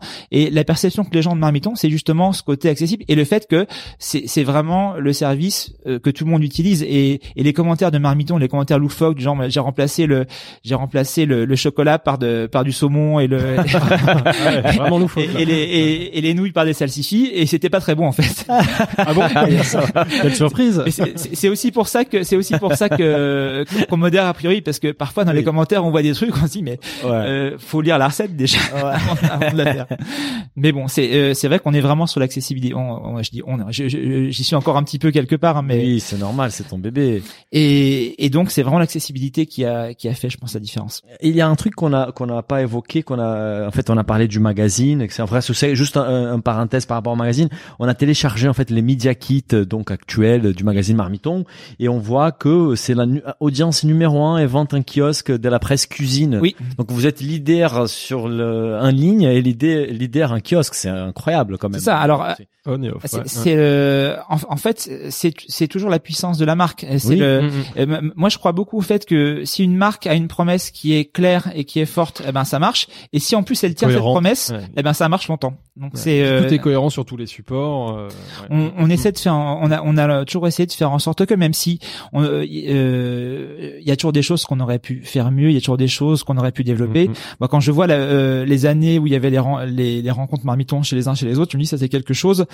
Au final, on n'a pas trop capitalisé là-dessus parce que et ça s'est fini un peu au moment où on s'est fait racheter parce qu'on avait d'autres priorités. On avait de, ça, ça prend énormément de temps un rachat, donc on avait, euh, on n'avait pas le temps euh, d'entretenir ça. On aurait pu en faire quelque chose, je pense, d'un peu plus, euh, d'un peu plus gros et euh, ou d'un peu plus euh, de- poursuivre un petit peu cette énergie de la rencontre et cette énergie de, de, de la du réseau social. Au final, Marmiton aurait pu devenir euh, plus un réseau social qu'un site sûr, de, de clairement. contenu. Bah, on voit déjà sur vos chiffres là, on regardait sur Facebook, vous avez 3 millions de followers, c'est quand même euh, énorme, même si Facebook perd de, de sa portée, mais oui, ça reste une énorme communauté. Euh, Instagram 500 000 euh, et, et YouTube. Donc on avait vu que vous aviez démarré les vidéos en 2007, ce Oui. qui était aussi assez précurseur. Bah 2007, il y avait pas beaucoup de monde. Qui... YouTube aussi, ça date de, un peu de cette époque-là. Bien quoi. sûr. Bah, si tu veux, le, le, nous on a toujours été très pragmatiques. On s'est dit, enfin, moi mon modèle ça a toujours été Disney. Disney, pourquoi? Parce que Mhm. Disney, eux, ils vendent des expériences. Ouais. Et moi je me dis, mais c'est pas parce qu'on a un site web euh, euh, qu'on vend autre chose que des expériences aux gens. Donc on vend Mhm. euh, une expérience utilisateur intéressante. Et au moment où la vidéo a commencé à être possible, parce que c'était une question de, avant tout d'équipement et de débit, euh, en 2007, euh, on s'est posé la question de, mais qu'est-ce, en quoi la vidéo va apporter quelque chose de plus aux gens qui viennent chercher des recettes chez nous Euh, Et on s'est dit, bah, en fait, euh, quand je vais faire un cours de cuisine, euh, je vais apprendre à faire des choses que je ne sais pas faire. Donc, je vais me lancer dans des choses que des, des idées de recettes que que je ne connaissais pas, mais surtout, je vais, quelqu'un va me montrer comment on fait. Donc, il y a la notion de technique. C'est Oui, pour ça qu'on a lancé les techniques en vidéo. Ça, c'est on a et là pour le coup, on a bossé avec un, un prof de cuisine, Charles Soussin, qui est quelqu'un d'adorable et qui euh, et qui a fait ça à l'époque euh, très gentiment pour nous euh, Eh, I de manière très très pro et c'est encore euh, encore ces vidéos à lui qu'on voit aujourd'hui euh, en fait il fallait montrer aux gens comment découper un poulet découper un poulet première demande en termes de Ouais. technique en vidéo Ah oui. parce que ben, là, beaucoup de gens savent pas découper un poulet, donc euh, ils, ils vont voir sur le site et, et, et ça va jusqu'à faire des ballotines de volaille. Enfin, ça va vers des choses plus compliquées. Mais on a commencé avec ce côté ultra pratique qui était qu'est-ce que la vidéo peut apporter en plus Mhm. de la recette? Et aujourd'hui, on a ben, ces techniques en vidéo qui sont intégrées dans les fiches recettes. Bon, ça nous a mis 10 ans avant de les intégrer parce que le temps que ça, le temps de, de, de faire les choses bien, ça prend, ça prend du temps. Et, et- et là, ouais, là vous êtes justement très fort en SEO, c'est que les gens pas forcément tapent découper un poulet sur Marmiton, mais ils le tapent sous Google. Mais et c'est l'expérience que tout le monde a connue. Ils tombent sur votre site ou sur une recette basique ou en effet une- un geste technique de cuisine. Hop, on tombe ça. sur Marmiton. C'est ça qui fait le, votre position aujourd'hui. Bah, votre euh, c'est trafic. euh, tu sais le, le si tu veux être bon en référencement c'est moi je, euh, je suis en train de préparer un cours de référencement pour mes élèves Ouais. euh, et en fait euh, la base du référencement naturel c'est de, de se mettre dans les baskets des, des utilisateurs et de comprendre ce qu'ils veulent de comprendre ce qu'ils ce qu'ils ont envie de d'avoir comme euh, comme contenu comme expérience. Et si tu te poses ces questions là bah tu vas euh, naturellement produire des contenus qui correspondent à ça. Et, et typiquement bah c'est vrai que si on cherche tu cherches euh, euh, comment euh, en cuisine comment après tu vas avoir découpé un poulet euh, euh, désarrêter un poisson tu vas avoir tout de suite les, les réponses qui vont être données par Google. Les outils Google sont remarquables Ouais. pour te donner des pistes Ouais. de développement de contenu. Oui, mais keyword planner, etc. Si toi tu devrais donner, donc on a beaucoup de, de dans notre audience, nous avons beaucoup d'entrepreneurs, des, des des des gens qui travaillent dans, dans l'agroalimentaire et qui qui travaillent dans les marketing et qui souhaitent améliorer leur référencement naturel. Est-ce que tu as des deux trois conseils ou des, tips, ouais, des des- tips, des, des, des, des trucs faciles à mettre en place euh, c'est euh, Je sais que c'est compliqué, c'est c'est un thème qui est assez large, mais c'est euh, le, le premier conseil, c'est celui-là, c'est celui de se mettre vraiment à la place des utilisateurs et surtout de, de faire des vraies phrases. Alors ça, c'est quelque chose qui, euh, alors notamment depuis la- l'update de septembre hein, de, sur Google, j'ai l'impression que dès lors qu'on fait des vraies phrases, euh, ben ça passe mieux. Alors que si on essaie de faire des mots clés, de faire du keyword stuffing comme on dit dans, Ouais. euh, Une vraie phrase avec un, une vraie un verbe, un complément. et, ouais. et aussi parce que Google, ben, comme euh, Amazon et autres, euh, C'est l'impact de la voix, ça. de ah, c'est l'impact du vocal. C'est-à-dire qu'en fait, voilà. même si aujourd'hui, ben, on n'a pas tous encore Alexa, Google Home à la maison, euh, dans dix ans, moi, je pense qu'on sera quand même assez nombreux à l'avoir sous une forme ou sous une autre. Et donc, Google est déjà en train d'anticiper ça avec la logique de question-réponse. Donc, toutes les formes qui vont se rapprocher d'une forme de dialogue telle qu'on, que ce qu'on pourrait avoir avec une, une, euh, un assistant Un- vocal, humain, eh ben, vont commencer à monter doucement mais sûrement euh, en référencement. C'est très intéressant ce que tu dis là. C'est, c'est, je pense que c'est tout à fait ça. Moi, j'ai rencontré un gars il y a, il y a quelques mois qui montait une boîte des jeux Ouais. qui tu joues, qui tu joues par la voix en fait. Donc, Ah, ce c'est marrant, des jeux joués sur Alexa, joués sur Google Home. C'est Et- génial. Et là, lui, il a levé un million de, de dollars et ça va exploser. Je suis Ah, convaincu. ouais, clair. Et quand tu me dis qu'en fait les requêtes Google on commence à avoir des meilleurs résultats pour des phrases construites parce que c'est l'impact de la voix, je pense que ça donne quand même un, un insight assez intéressant pour tous ceux qui nous écoutent, qui on peut s'anticiper à ces tendances-là et on peut faire en sorte de mieux se positionner par rapport aux changements qui vont arriver. Ouais, c'est clair. Le- De toute façon, ce qui est marrant, c'est que euh, qui a qui a le premier anticipé tout ça, c'est Star Trek. Je sais pas si vous avez vu les vieux Star Trek. Non. Dans Star Trek, euh, il y a le tricorder qui est le téléphone portable d'aujourd'hui. Donc ça date des, des années 60 Star Trek. hein. Ouais. Et puis euh, on rentre dans une pièce, il y a l'ordinateur. Donc on parle à l'ordinateur qui est dans la pièce, qui est dans toutes les pièces du vaisseau spatial. Et en fait, ça, ces usages-là, en fait, eux les ont anticipés. Et ça, ce sont des usages qui, pour moi, sont les usages La de science-fiction qui Et la, et la science-fiction est une source euh, d'infos et de sagesse euh, on, on pense que c'est un truc pour les geeks, mais la science-fiction on dit beaucoup de choses sur notre monde actuel euh, à travers les métaphores du futur. Et, et juste pour finir avec les SEO aujourd'hui, où, où ça représente quel poids sur le trafic de Marmiton C'est genre 80% Alors, ou... C'est énorme, c'est énorme. C'est euh, le, le truc, c'est que euh, au tout début de Marmiton, euh, Marmiton avait un trafic direct très très fort. C'est-à-dire qu'en fait, les gens tapaient vraiment Ah, Marmiton. parce que la marque, ce qu'on le- disait, la marque, elle était la- forte. Exactement. Mais le truc, c'est qu'avec le temps, les gens ont pris l'habitude de faire leurs recherches directement sur Google. Sur Google, taper une- un nom de recette, une technique, découper un ça. poulet. Et donc voilà. le et en plus avec le système des rich snippets, la position zéro et tout ça, ben on, on- plus ça va, plus euh, Google euh, affiche une partie importante du contenu euh, dès le, dès la page de résultats de recherche. Donc bon, ce qui a euh, ce qui a quelques inconvénients au niveau des sites parce que les sites ont au final de- des gens qui passent moins de temps, Ouais. mais en même temps bon c'est le jeu et donc euh, on est tous euh, en tant que site égaux par rapport à ça. Euh, Aujourd'hui, euh, l'audience de Marmiton c'est quand même 70% de euh, de, de De Google, search, ce ouais. qui est euh, ce qui est pas si mal, c'est-à-dire qu'il y a quand même il y a quand même euh, si on enlève tous les réseaux sociaux, Google, etc., on a quand même 15% de contenu direct de, de provenant de référeurs de. Il reste quelques millions d'utilisateurs. Voilà, exactement. c'est- c'est c'est déjà pas mal. On est, Les on est à quel trafic parce qu'on a trouvé des tout tas d'informations. Ah ouais, tous les- on a tous les trouvé chiffres, 10 ouais. millions, 20 millions. J'ai regardé sur SimilarWeb, donc c'est un outil pour Oui. voir un peu les trafics. Il, il montrait donc cette année, je pense pas, je sais pas si c'est- correct ou pas, il montrait 40 millions en moyenne et en décembre 60 millions de visiteurs uniques. Ah, ça me, ça me paraît un peu trop, non? C'est un peu beaucoup. Alors, euh, en visite, ça c'est les visites. Peut-être des visites, C'est les voilà. visites. Euh, clair- est énorme. clairement, euh, clairement, au mois de décembre, Marmiton, alors j'y suis plus, donc j'ai plus les chiffres, mais euh, Marmiton devait être à, euh, à 25 millions de visiteurs uniques sur le mois. Ce qui est, ce En qui est France, c'est parmi les 25 30 sites les plus 25 populaires en Ouais, France. c'est non c'est entre le euh, Marmiton a toujours été euh, aussi entre la 20e et la 35e place. Alors au mois d'août, c'est plutôt 35e place parce que euh, les gens cuisinent moins et à Noël, c'est plutôt 20e place et de toutes euh, toutes catégories confondues. Donc on a on- Marmiton a toujours oscillé un peu entre ces deux. 20e plus gros site en Ouais. France, toutes catégories Ouais. confondues. D'accord.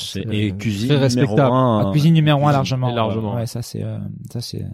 Et, et, et, et en parlant un peu du modèle, parce qu'en fait, c'est quelque chose qui nous intéresse aussi, les modèles économiques, Mm. tout ça, c'est quand même la publicité. C'est la pub. C'est 100%, 100% de la pub. Alors, Ah, ouais. C'était 100% de la pub jusqu'au magazine. Ouais, voilà, il y a Ah, le print voilà. maintenant Le print. Parce que euh, on paye. Ouais, on mais paye. mais Même les s'il y a- ça reste de la, même s'il y a de la il y a la pub. vente du magazine, Mais mais, le magazine, euh, aussi ouais. beaucoup de pubs. Alors euh, en fait, Les magazines, il est, il est vendu quoi 5 euros, 6 euros il est 3 3,90 ou 3,95, je sais quoi. plus. Ouais, c'est ça. Il, Et à 4 100 euros. 000, euh, 100 000 tous les deux mois, ça fait 400 000 euros brut, on va dire. C'est ça. Des chiffres. C'est euh, et euh, pour le coup le, le magazine est intéressant parce que faut voir que le marché publicitaire, alors c'est moins le cas maintenant parce que maintenant il y a la programmatique, il y a le header bidding justement, il y a toutes ces choses-là qui font qu'on arrive vraiment à optimiser pour peu qu'on ait les équipes et les technologies, Mhm. euh, le, la monétisation d'un site. C'est-à-dire que pendant très longtemps, au féminin était beaucoup mieux monétisé que Marmiton parce que bah c'était des campagnes vendues one to one et, euh, et en fait bah, la mode et la beauté euh, payaient beaucoup plus au CPM que au coût pour 1000 que le que Danone ou Mhm. euh, ou Panzani. Et le le truc c'est que euh, euh, nous par par rapport à ça, on a essayé de trouver des solutions un petit peu euh, un petit peu un petit peu innovantes. On a essayé on a très tôt essayé de faire des opérations un peu un peu un peu marrantes. On a essayé de faire des trucs un peu originaux et on essaie de faire du brand content très très tôt, sans, euh, sans que ça s'appelle du brand content parce qu'à l'époque euh, Oui. le terme n'existait même pas. Mais on a essayé de faire ça et euh, et bon et donc ça nous a, ça nous a permis de, de au final de gagner quand même de l'argent, de faire croître le chiffre d'affaires. Et puis il y a eu il y a eu le, le magazine papier et là le magazine papier ça nous a amené de la stabilité dans le sens où euh, ce qui était marrant euh, au sein du groupe c'est qu'une année euh, au féminin cartonnait en pub et Marmiton avait un peu plus de mal. L'année suivante euh, au fémi- euh, Marmiton cartonnait et au féminin un peu plus de mal. Donc ça s'équilibrait. Sauf que pour Marmiton le fait d'avoir euh, un nombre d'acheteurs même, même la pub dans les magazines ben c'est pas non plus une science exacte c'est-à-dire qu'on peut très bien faire un très bon magazine où on vend euh, euh, 12 pages, euh, 15 pages, 20 pages de pub bien, ouais, ouais. et puis le suivant, on va en vendre trois et on sait pas pourquoi parce qu'il y a des cycles, parce qu'il y a des ça dépend des annonceurs, ouais, de la Ça- période. ça dépend de la période, ça dépend. Il y a aussi des tendances, il y a aussi des, des cycles au sein de la pub qui font Mhm. que parfois, ça, parfois c'est compliqué. Mais par contre, il y a toujours des acheteurs. C'est-à-dire qu'en fait, le, le nombre d'acheteurs ne variait pas de manière très très forte. Alors, il y a des très bons numéros. Euh, quand on réussit bien la couve, la thématique, euh, c'est- essentiel. Bien choisir la couve et bien choisir la thématique. Mhm. Euh, c'est c'est et, surtout prendre des choses en cohérence. La meilleure couve qu'on ait faite pour un numéro de début d'année, euh, c'était une couve anti-détox. On s'était dit, quelqu'un avait dit, on, on ferait pas un numéro détox et moi, et moi, il dit ah non, euh, c'est pas nous ça, nous c'est anti-détox. Donc on va faire un camembert coulant sur la couve et on a cartonné avec ça Ah parce que ça c'était la convivialité, Ah, c'est une des sûr, valeurs de la marque. Marmiton, Et voilà, c'est et encore une fois le prisme des valeurs de la marque. euh, quand on hésite entre plusieurs choix, euh, normalement il nous aide. Ce, prisme-là nous aide à faire des choix. Oui. Mm, mm. Bah nous on est on adore les plateformes des marques parce que c'est ça en fait c'est tu, tu une fois que tu as tes valeurs et tout le monde a signé Ça donne un cadre. ça donne une des direction ouais. Bien sûr. et Mm. il y a des moments des doutes où tu vas te t'attacher aux, Mm. C'est clair. des valeurs et, et, et les modèles en fait c'est qui m'intéresse dans les médias moi j'ai eu dans ma carrière un passage dans les médias et un truc qui m'a qui m'a qui m'a rendu un peu dingue c'est qu'en fait c'est un, un business un peu schizophrène parce qu'en fait on a une audience qui est B2C donc on est là Mm. notre notre mission c'est d'être clair à notre Ouais. audience Faire B2C de l'audience. mais c'est pas eux qui nous payent c'est l'annonceur C'est ça qui est compliqué. et là, c'est méga compliqué parce que on- on- moi, je me retrouvais à chaque fois dans des situations un peu des conflits bien sûr. parce que tu as un annonceur qui te donne de l'argent, mais avec euh, une- un truc qui qui est pas en ligne avec tes valeurs, Bah, que tu sais, ton tu- audience va pas aimer. Comment tu as résolu ces types de situations? Je pense que ça arrivait souvent Ouais, avec ouais, c'est- euh, si tu veux, euh, il y, il y a toujours eu deux choses. Déjà, nous, on a toujours eu une liste d'annonceurs interdits. C'est-à-dire qu'en fait, pendant très longtemps, alors à un moment donné, on a fini par lâcher parce que bon, c'était. Mais euh, c'est pas les noms des annonceurs, mais quel type d'industrie quel- C'était tout simple. Il y avait deux catégories. C'était le fast-food D'accord. euh, et les crédits à la consommation. Parce que moi, j'ai bossé un peu dans la banque et je sais ce que c'est que que, que les gens qui s'endettent. Mhm. Et j'avais pas du tout envie d'appuyer là-dessus. Et aussi les régimes, parce que les régimes, faut- soyons clairs, c'est une vague euh, fumisterie et ça ne marche pas. Ça n'a jamais marché, ça marchera jamais. On- euh, bref, le, non, on avait des annonceurs qui étaient interdits. Et pour le coup, bon, j'ai toujours eu une pression d'équipe commerciale pour vendre quand même, parce que bah, c'est bizarrement ces catégories-là sont des annonceurs qui ont beaucoup d'argent Oui, et souvent donc c'est ça. qui voulaient. et donc c'est compliqué de tenir un peu le. On, on sent un peu le village d'Astérix qui refuse, euh, qui refuse de laisser rentrer le- les Romains avec les Sesterces. Donc c'est, euh, c'est un peu, un peu compliqué. Alors il y avait, ce- il y avait ce, ce problème-là. Euh, L'autre problème, euh, mais le, je pense que la, la manière de voir les choses en pub, c'est pour ça que moi j'ai tenu, j'ai tenu à être toujours très présent dans les rendez-vous commerciaux. C'est-à-dire que moi j'aime, j'ai toujours adoré aller en, en avant-vente. C'était- aussi lié à mon métier d'avant. J'aime bien réfléchir avec les annonceurs sur le- leur stratégie. C'est pour ça que je fais du conseil maintenant, euh, qui me ramène un petit peu à ça aussi. Euh, c'est, euh, je disais toujours aux, annonceurs, ne vous demandez pas ce que nous on peut faire pour votre marque, mais ce que votre marque peut faire pour peut faire pour nos internautes. Parce que si on Ouais, si on pense la pub comme ça, ouais. Mm. si on pense la pub comme ben voilà euh, en tant que marque je vais apporter quelque chose d'utile et d'intéressant aux internautes, d'un seul coup, euh, euh, ma pub va avoir un autre impact que si je suis juste là à dire euh, mangez, me- mangez mes fraises parce qu'elles sont Ouais, à meilleures. pousser un message. euh, Et, et ça, euh, au début, au début, je passais pour un martien en disant ça. Et puis, à- au fil du temps, euh, il y a eu une, ben, une maturité plus forte qui a fait que les gens ont compris que c'était le- leur intérêt de faire ça. Et dès lors que qu'on arrivait à, à on, on a pu monter de très belles choses avec des marques. Puis il y a, il y a- il y a des marques qui maintenant ont une, une approche très vertueuse des choses. Alors, il y a toutes les marques du bio, la plupart. Il y a des gens comme Fleury Michon euh, qui ont euh, qui ont euh, vraiment essayé de faire des choses intéressantes ouais. d'être dans l'interactivité, d'être dans la transparence. Et toutes ces marques-là, ben, dès lors qu'on est sur cette logique d'essayer d'apporter quelque chose de vrai, de sincère aux internautes, ben, Ça ça, marche mieux ouais. et, ça, et, et ça parle aux gens. Moi, moi, je me souviens à l'époque, euh, on, on discutait beaucoup avec des agences et euh, nous, on était sur un, un média vidéo et on nous disait non mais la pub euh, vidéo, il faut, que- faut, faut- ça peut pas faire plus de 30 secondes. Idéalement, il faut faire 6 parce qu'on n'arrive pas à garder l'attention de, de, de l'internaute, de, de, de, l'audience. Et nous, on avait une approche qui était complètement à l'inverse. On faisait des vidéos très longues, des 4, 5, 6 minutes, avec des taux de compréhension élevés. Et c'est qu'on disait, il faut juste faire un contenu intéressant. Bah, à partir du moment où c'est intéressant, tant mieux que ça soit long comme ça. bien sûr. C'est pour ça que maintenant on fait des podcasts vidéo. Voilà, c'est ça, c'est l'évolution. Euh, tu voulais poser une question par rapport à... Non, non, non, mais on peut peut-être euh, parce que donc toi t'as quitté euh, euh, Marmiton euh, il y a récemment en 2019, mais tu connais quand même le, le chiffre d'affaires aujourd'hui de Marmiton, ça fait combien à peu Alors, près je, je, je suis plus dans je les suis dans, plus dans- complètement, dans les mais secrets, mais bon, par- euh, avant on, que tu on avait on avait dépassé les 10 millions d'euros de, de chiffre d'affaires, ce qui est ce qui est pas gigantesque pour un Non. pour un média, mais tu fais euh, 20, 20 millions par mois de, visiteurs. Mais euh, on- euh, mais je, je pense que bah, d'après ce que ce que j'entends de mon équipe, ça ça marche quand même pas mal dans le sens où euh, on avait lancé un chantier SEO justement parce que le SEO, euh, on avait euh, quand on était racheté, on a fait beaucoup d'efforts, puis après on s'est un peu relâché comme on était vachement loin devant tout le monde, et donc on a un peu laissé ça en friche pendant un certain temps. Un jour, euh, quelqu'un est arrivé. Pendant trois ans, il a il a tout remis. On a gagné beaucoup d'audience. Il est parti. On a on l'a pas remplacé pendant 4-5 Mhm. ans.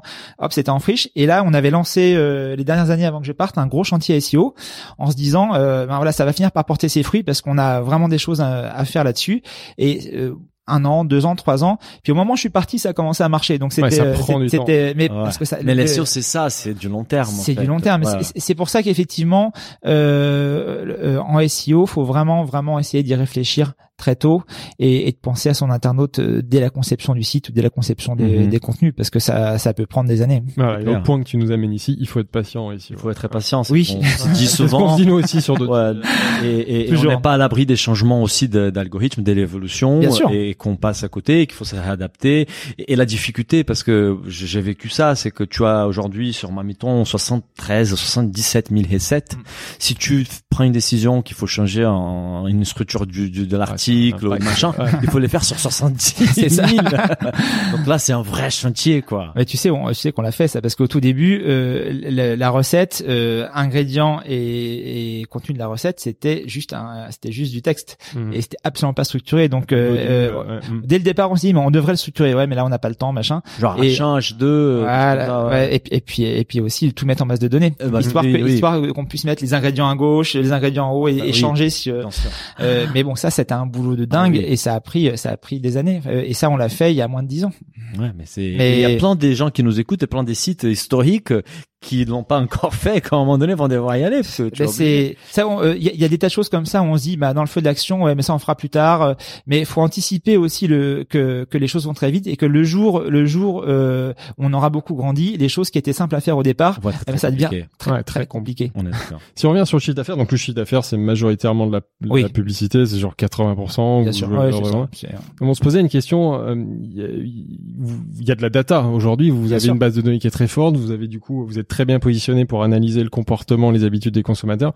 Est-ce que cette data, vous avez la possibilité de la valoriser auprès de marques? Enfin, au-delà de la publicité, c'est de vendre cette data à des Alors- marques, à des instituts, à des. Si, si, si tu veux, il y a deux approches par rapport à ça. La première, la première, c'est la data effectivement qu'on agrège à travers les outils de, les outils d'audience, euh, euh, la, la third party data qu'on Ouais. peut récupérer, qu'on peut euh, qu'on peut nous-mêmes euh, vendre, et tout ce qui concerne le monde de la pub lui-même. Mhm. Et puis donc ça, ça c'est quelque chose qui se fait petit à petit avec les outils de programmatique Oui, avec des outils. euh, ça c'est des Ouais, outils ouais. classiques et bon, au Mhm. même titre que toutes les datas du groupe euh, Unify, parce que Ouais. maintenant, au féminin, Marmiton, Doctissimo, etc., c'était F1, donc c'est Unify.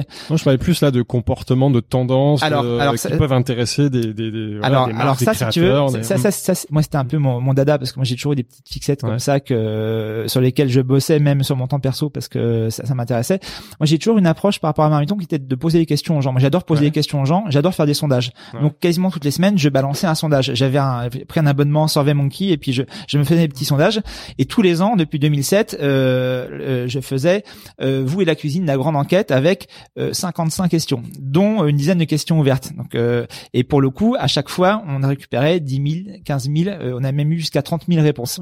Parce que les, les- et les gens, 30 les, 000 réponses. les gens y passaient En quali, 35 euh, minutes, mais on avait 30 000 personnes. C'est du faisaient. du quali. ouais. Mm, mm. Et, c'est- alors, et le truc, c'est que c'était du quanti et du quali. Moi, j'ai, Et pour lire les 30 000 réponses, ça- bah, Et le, le truc, c'est que moi, j'adore ça. Alors, Mais t'en faisais quoi? Enfin, l'objectif, c'est, enfin, c'est pas que par passion, j'imagine. Il y avait un objectif. Non, mais euh, évidemment, ouais, c'est- alors, voilà. on avait un, on avait un objectif de communication d'une part, c'était de se dire, bah tiens, euh, nous, on couvre suffisamment de gens pour avoir un côté un peu statistiquement représentatif des tendances. Donc, je me, je me disais, euh, avec ça, on va pouvoir nous détecter ce qui va marcher.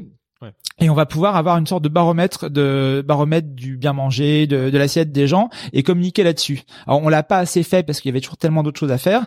Mais moi, euh, mais par contre commercialement, qu'est-ce qu'on faisait? C'est euh, euh, moi je faisais ça en été parce que c'est le moment où j'ai un peu plus de temps pour dépouiller parce que Mhm. dépouiller les, les trucs. euh, tout, moi j'adore les questions ouvertes donc ah, t'es t'es là euh, à calculer les occurrences euh, dans Excel sur les. Enfin c'était c'était un peu compliqué. On n'avait pas d'outils spéciaux pour le faire.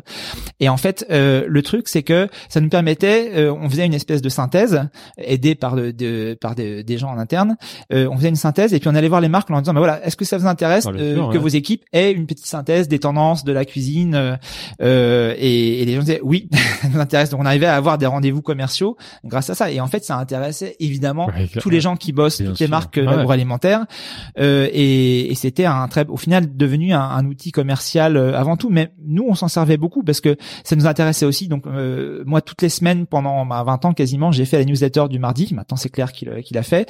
Et à chaque et je m'inspirais aussi de ce que je trouvais dans ces tendances et, et on a fait aussi des des sondages au moment de, des états généraux de l'alimentation au moment de Nutri-Score. Est-ce que les gens étaient pour Ouais, étaient sûr. contre? Mhm. lequel ils- lequel ils préféraient?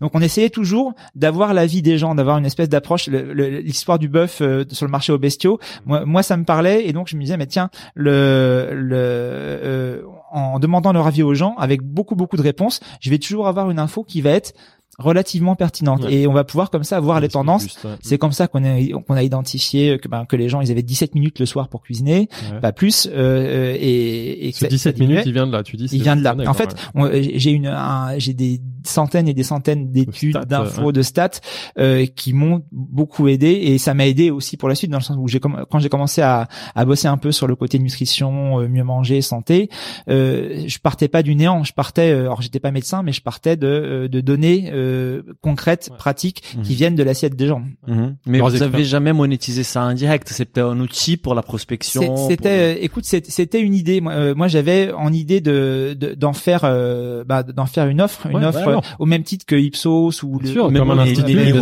euh, ils vendent des, des C'est ça. il y, a- il y a des- il y a des tas de gens qui, tas de gens qui vendent ça. Euh, la seule chose, c'est qu'effectivement, il on n'avait pas d'experts en statistique en interne. Il a pas de data scientist chez Marmiton. alors, ou- euh, euh, il y, il y en a, il y en a au sein du groupe, Ouais. mais euh, Ouais, il y a plus plus sur le côté pub programmatique et ça ça se développe. Mais euh, allez, j'ai jamais réussi effectivement à développer ça aussi parce que l'équipe commerciale, qui bon, équipe, on a toujours une équipe commerciale qui était extrêmement performante, mais très axée sur la vente de pub. Donc c'était pas leur, ils euh, ont leur priorité. Pas une- euh, c'est pas le même job. Donc c'est le sujet. hein. ils, ils savaient très bien vendre de la pub, mais je pense que ça aurait été compliqué parce que c'était pas les mêmes clients, c'était pas les mêmes, euh, c'était compliqué de vendre autre chose. Donc, euh, au final, c'est resté dans mes cartons comme plein de choses parce Ouais. qu'au final, euh, des, Ça, des c'est idées. euh, certainement un sujet de développement pour la suite de Oui, Marmiton et valoriser davantage cette, de- ces, ces données-là. Ah bah bien sûr, il y a, il y a, il y a X sujets de développement pour euh, à partir du moment où on a la, la- cette puissance-là. On va y arriver, mais juste avant, euh, je profite qu'on parle des données. En fait, il y a une question qui nous a été posée par notre audience. Ah Donc, oui. il y a Marion Lovemonier euh, sur Instagram qui nous demande comment et sur quels critères vous classez et ordonnez ces milliers, donc 73 000, Très bonne euh, des recettes pour les rendre plus trouvables.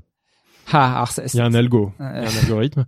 C'est basé sur c'est quoi? C'est des mots clés de... euh, c'est- euh, c'est- alors en, en fait, c'est, euh, c'est, alors je, je sais pas comment ils font maintenant parce que euh, parce que euh, pour le coup euh, euh, depuis un an j'ai j'ai euh, le, le sujet Instagram je, je, m'y suis pas spécialement réintéressé euh, côté marmiton mais avant c'était effectivement des mots clés et puis euh, le, le côté marronnier saisonnalité on, on essayait de faire bien On peut éditorialiser aussi les trucs. Ouais, on, on, on a, on a, on a, on a beaucoup travaillé là-dessus. Euh, L'équipe a fait un très très gros boulot parce que c'est c'est pareil sur les réseaux sociaux. On faisait ça un petit peu comme ça, mais bon, on, on, on a mis du temps à se structurer pour en faire quelque chose de bien. Mhm. Il y a un énorme boulot fait sur Insta et sur Pinterest. Sur Pinterest, on a vraiment, c'est Pinterest qui, euh, au moment où je suis parti, générait le plus de trafic depuis les réseaux sociaux. Ah, c'est fou. que la Ouais. question, elle parle pas des réseaux sociaux, elle Non, parle elle parle vraiment des recettes site. Ouais, sur votre site. c'est ça. D'accord. ouais. Sur, le site Comment même. vous Ouais, sur les les photos sites. Ouais, les, les Alors- recettes que vous recevez alors, des, euh, des- abonnés. Alors c'est extrêmement compliqué parce que euh, pour le coup, le dès lors qu'on commence à avoir une euh, un volume euh, énorme de recettes, bah euh, c'est compliqué. Ouais. si, si dès le départ on n'avait pas trié, on aurait eu euh, 154 gâteaux au chocolat parce que Mhm. chacun envoyait le gâteau au chocolat de sa Oui, maman oui, parce que c'est le meilleur. Euh, et mais c'était pas le but.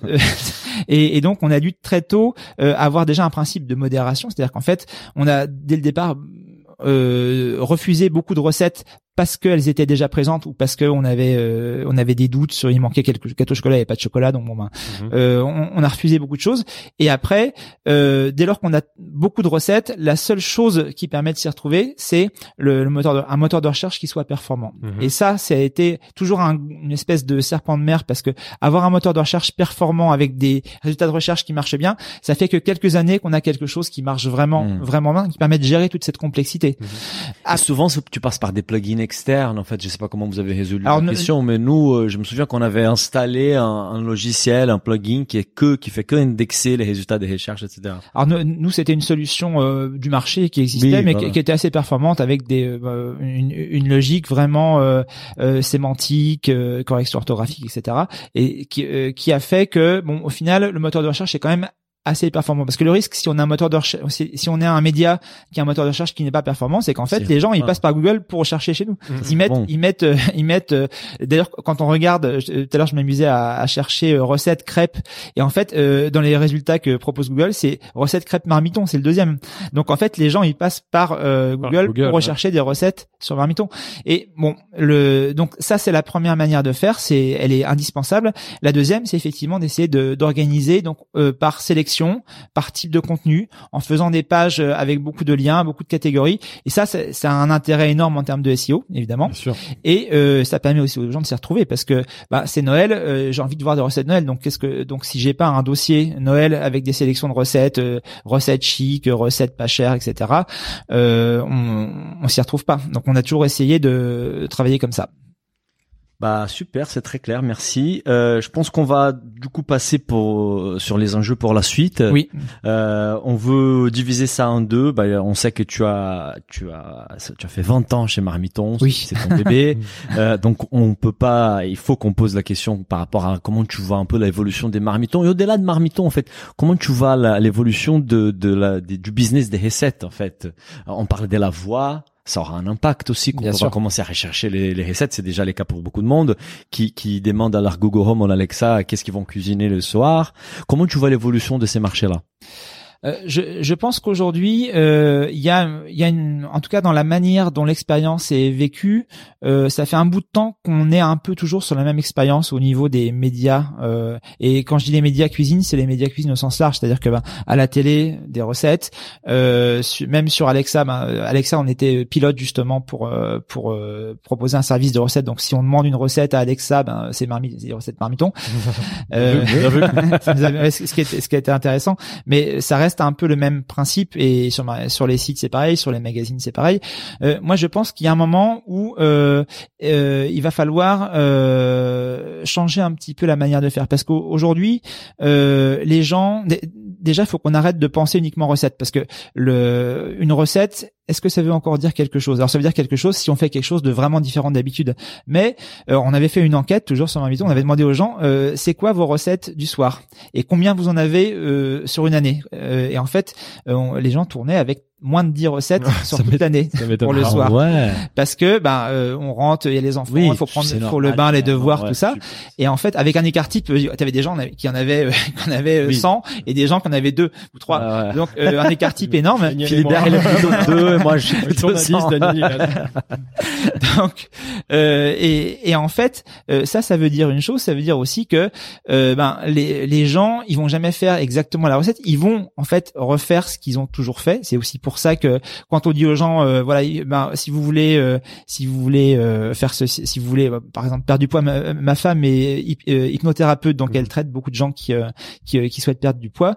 Et en fait, euh, le, le problème, c'est pas tant le fait de savoir ce qu'il faut faire pour ça que d'arriver à changer ses habitudes. Parce que le problème, c'est les habitudes. On est tous esclaves de nos habitudes. Et, et si vous avez fait des pâtes au jambon euh, le jeudi soir pendant 10 ans, ça va être vachement dur de vous, de vous faire faire autre chose le jeudi soir dans les années qui viennent. Mhm. Donc, euh, faut essayer de trouver des moyens de d'avoir une notion de variante, de variante, Euh, et donc euh, se dire, bah, il y a les pâtes au jambon, mais euh, on peut avoir les pâtes, euh, je sais pas, à la saucisse, ou les pâtes avec de l'omelette. Ou et en fait, je pense qu'il faut euh, sortir un peu du cadre hyper rigide de la recette pour avoir non plus la recette, mais se dire, tiens, euh, mon repas de ce soir, mon plat de ce soir, ça va être ça, sachant qu'en plus euh, aujourd'hui, euh, euh, pour, pour voir parfois quand, quand on dîne chez les uns, chez les autres bah on se termine, on finit parfois par avoir quasiment euh, du sur-mesure pour tel enfant qui mange Mhm, pas ça, ouais. tel enfant qui mange pas ça, Euh, et donc c'est c'est pas si simple que je fais entrée plat dessert, je planifie, j'achète tout à l'avance. Mhm. C'est pour ça que nous on, on, a- on avait beaucoup essayé de lancer des de, des boutons, j'achète pour faire ma recette et je planifie ma Ah, semaine. Prévoir les Ça- quantités. euh, C'est tellement loin de la manière dont les gens fonctionnent aujourd'hui Oui. que euh, mais bon c'est- enfin c'est comme ça qu'on s'en aperçu et, et en fait euh, je pense qu'il faut repenser un peu ce- comment on définit la recette et comment on définit un repas le repas entrée plat dessert c'est fini il y a plus d'entrée euh, à la limite il peut y avoir un petit truc pour l'apéro mais qui est un morceau de fromage sur lequel on se jette en rentrant parce qu'on est mort de faim mais euh, le soir on mange un plat et un truc à la fin qui va être euh, bon, plus ou moins un dessert un fruit un yaourt mais euh, la structure du repas le soir ça ou alors on, on picore des tas de petits trucs euh, et il faut prendre en compte tout ça et se dire bah, la recette c'est plus une recette comme avant Euh, et, et je pense qu'aujourd'hui dans ce que je vois même dans les startups personne n'a euh, tout le monde essaie de faire encore de la recette tout le monde parle encore de la recette et Mhm. moi je pense que le concept même de la recette ben, demain doit évoluer, Euh, ça- suivre ça- cette tendance-là. ouais. ça doit bouger, ça doit bouger, surtout que là, euh, je voyais au CES, il y a des, euh, il y a, il y a des nouveaux appareils connectés pour savoir euh, analyser notre sang. frigos. Ah, Ah, non, c'est même carrément, c'est en les, fonction de son Ouais. état de parce que le- parce que la- euh, l'IA, elle va beaucoup avancer, je pense, sur la, la partie santé, parce que Mhm. bah, les capteurs, euh, analyse du sang, l'analyse de la laine, il y a des petits trucs qu'on commence à, à Mhm. voir, qu'analyse de la laine qui nous disent si on est en mode cétogène, enfin en mode euh, je brûle mes graisses ou pas.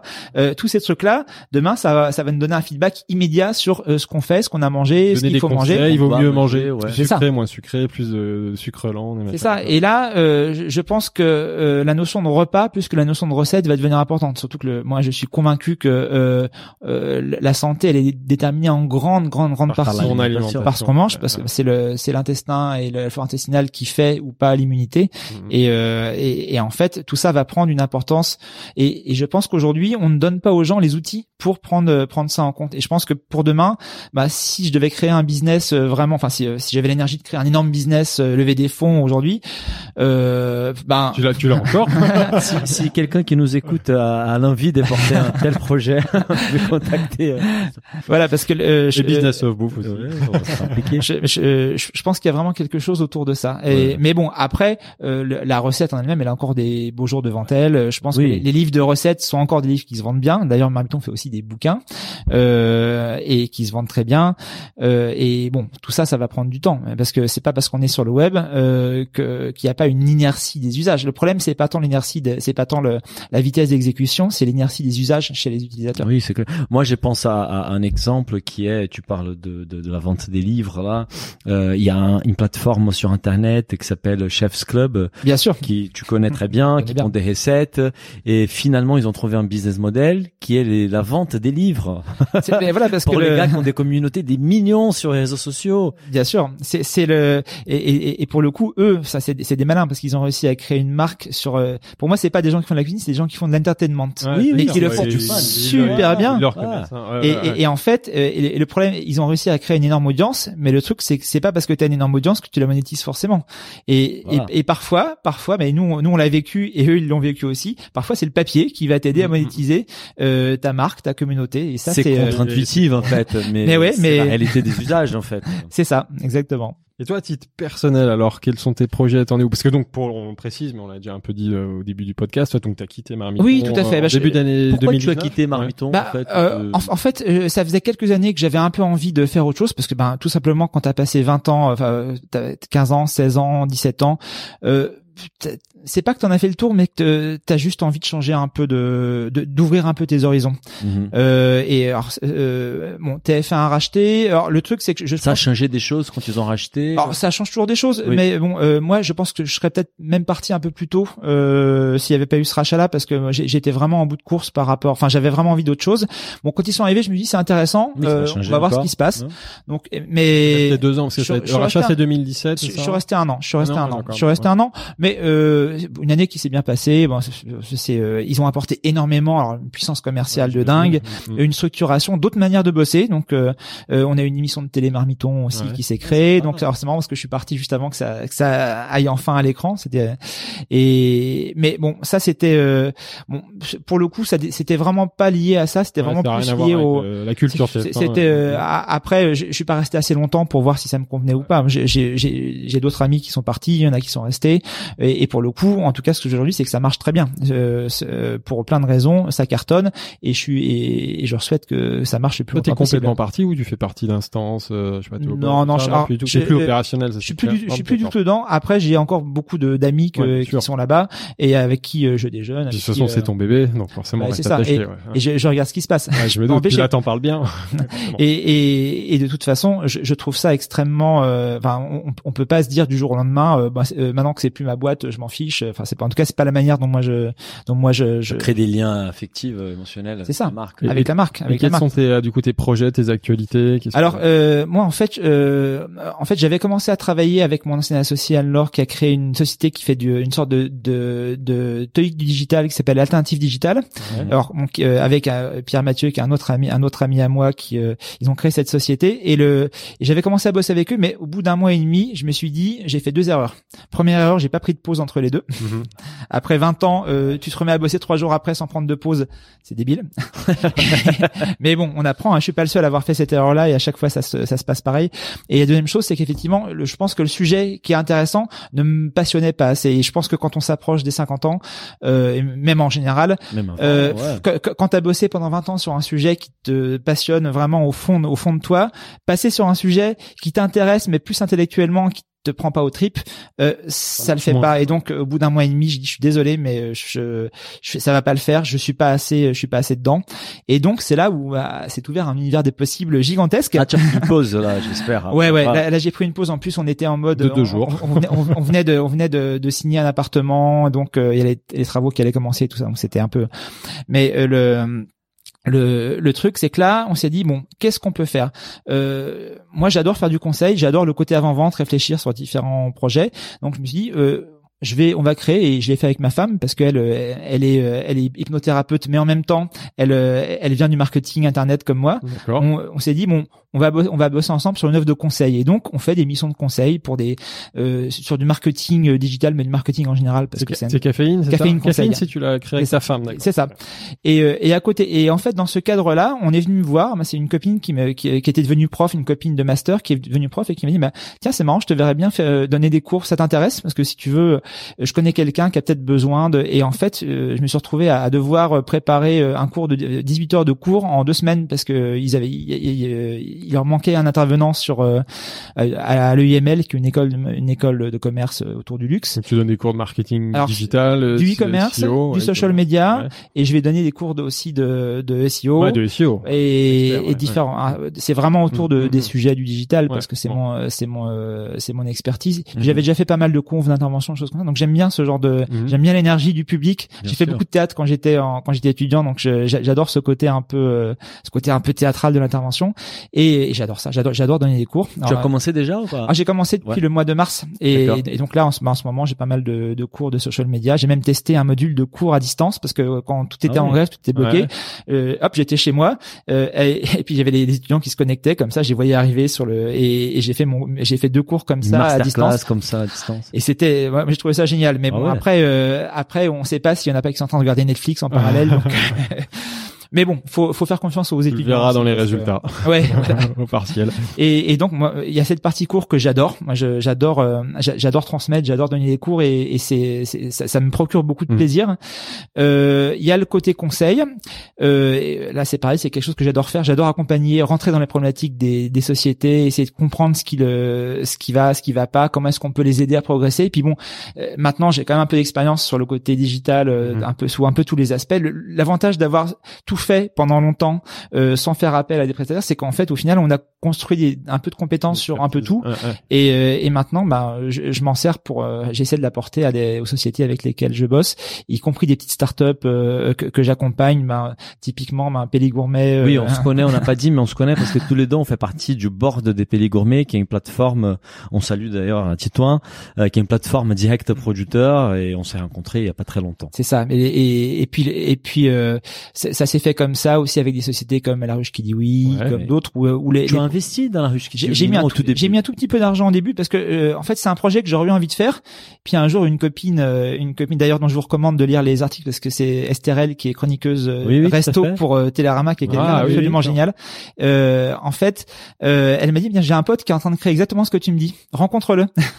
et c'est comme ça que j'ai rencontré Guilhem à l'époque et puis euh, m'a dit, bah ouais pourquoi pas? Et bon je pense que pour eux c'était aussi intéressant d'avoir euh, d'avoir quelqu'un qui avait l'étiquette marmiton euh, dans le- au moment de la levée de fonds et d'a- d'avoir mon expertise aussi euh, même si bon très vite euh, enfin c'était un secteur où, où la, la vente euh, je connaissais pas grand chose à l'époque et j'ai appris beaucoup euh, Tu es toujours actionnaire euh, je, je suis toujours euh, je suis toujours actionnaire de, de la ruche donc c'est euh, et donc je, je suis toujours ce qui ce qui se passe.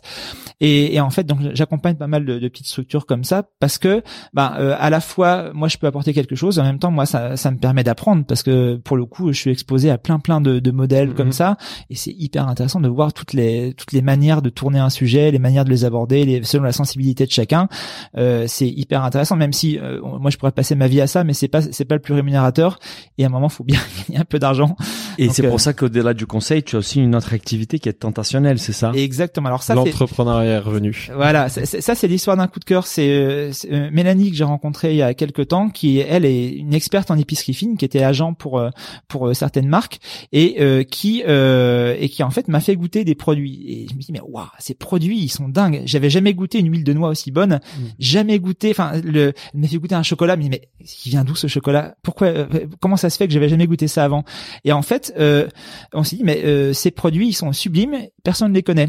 Donc euh, est-ce qu'on n'aurait pas un truc à faire en euh, non pas en les faisant connaître mais en, en les vendant en ligne? Mais et là je me suis dit mais euh, l'essence du marketing c'est d'être différent et être différent c'est aussi euh, et si t'es différent par le positif c'est encore mieux donc euh, on s'est dit on va lancer une marque de produits sublimes mais qui te propose une expérience sensorielle, gustative, vraiment hors du commun. Et on ne va vendre que des produits comme ça. Mhm. Donc c'était l'idée, Euh, et en plus c'était l'occasion de, ben, de, de de se relancer un peu dans le développement de sites, Ouais. même si j'ai fait du WordPress, hein, j'ai fait des choses qui sont pas très compliquées, Euh, mais bon. euh, et donc on, on- on a comme ça euh, recréé notre petite euh, structure et qu'on a lancé ben, finalement.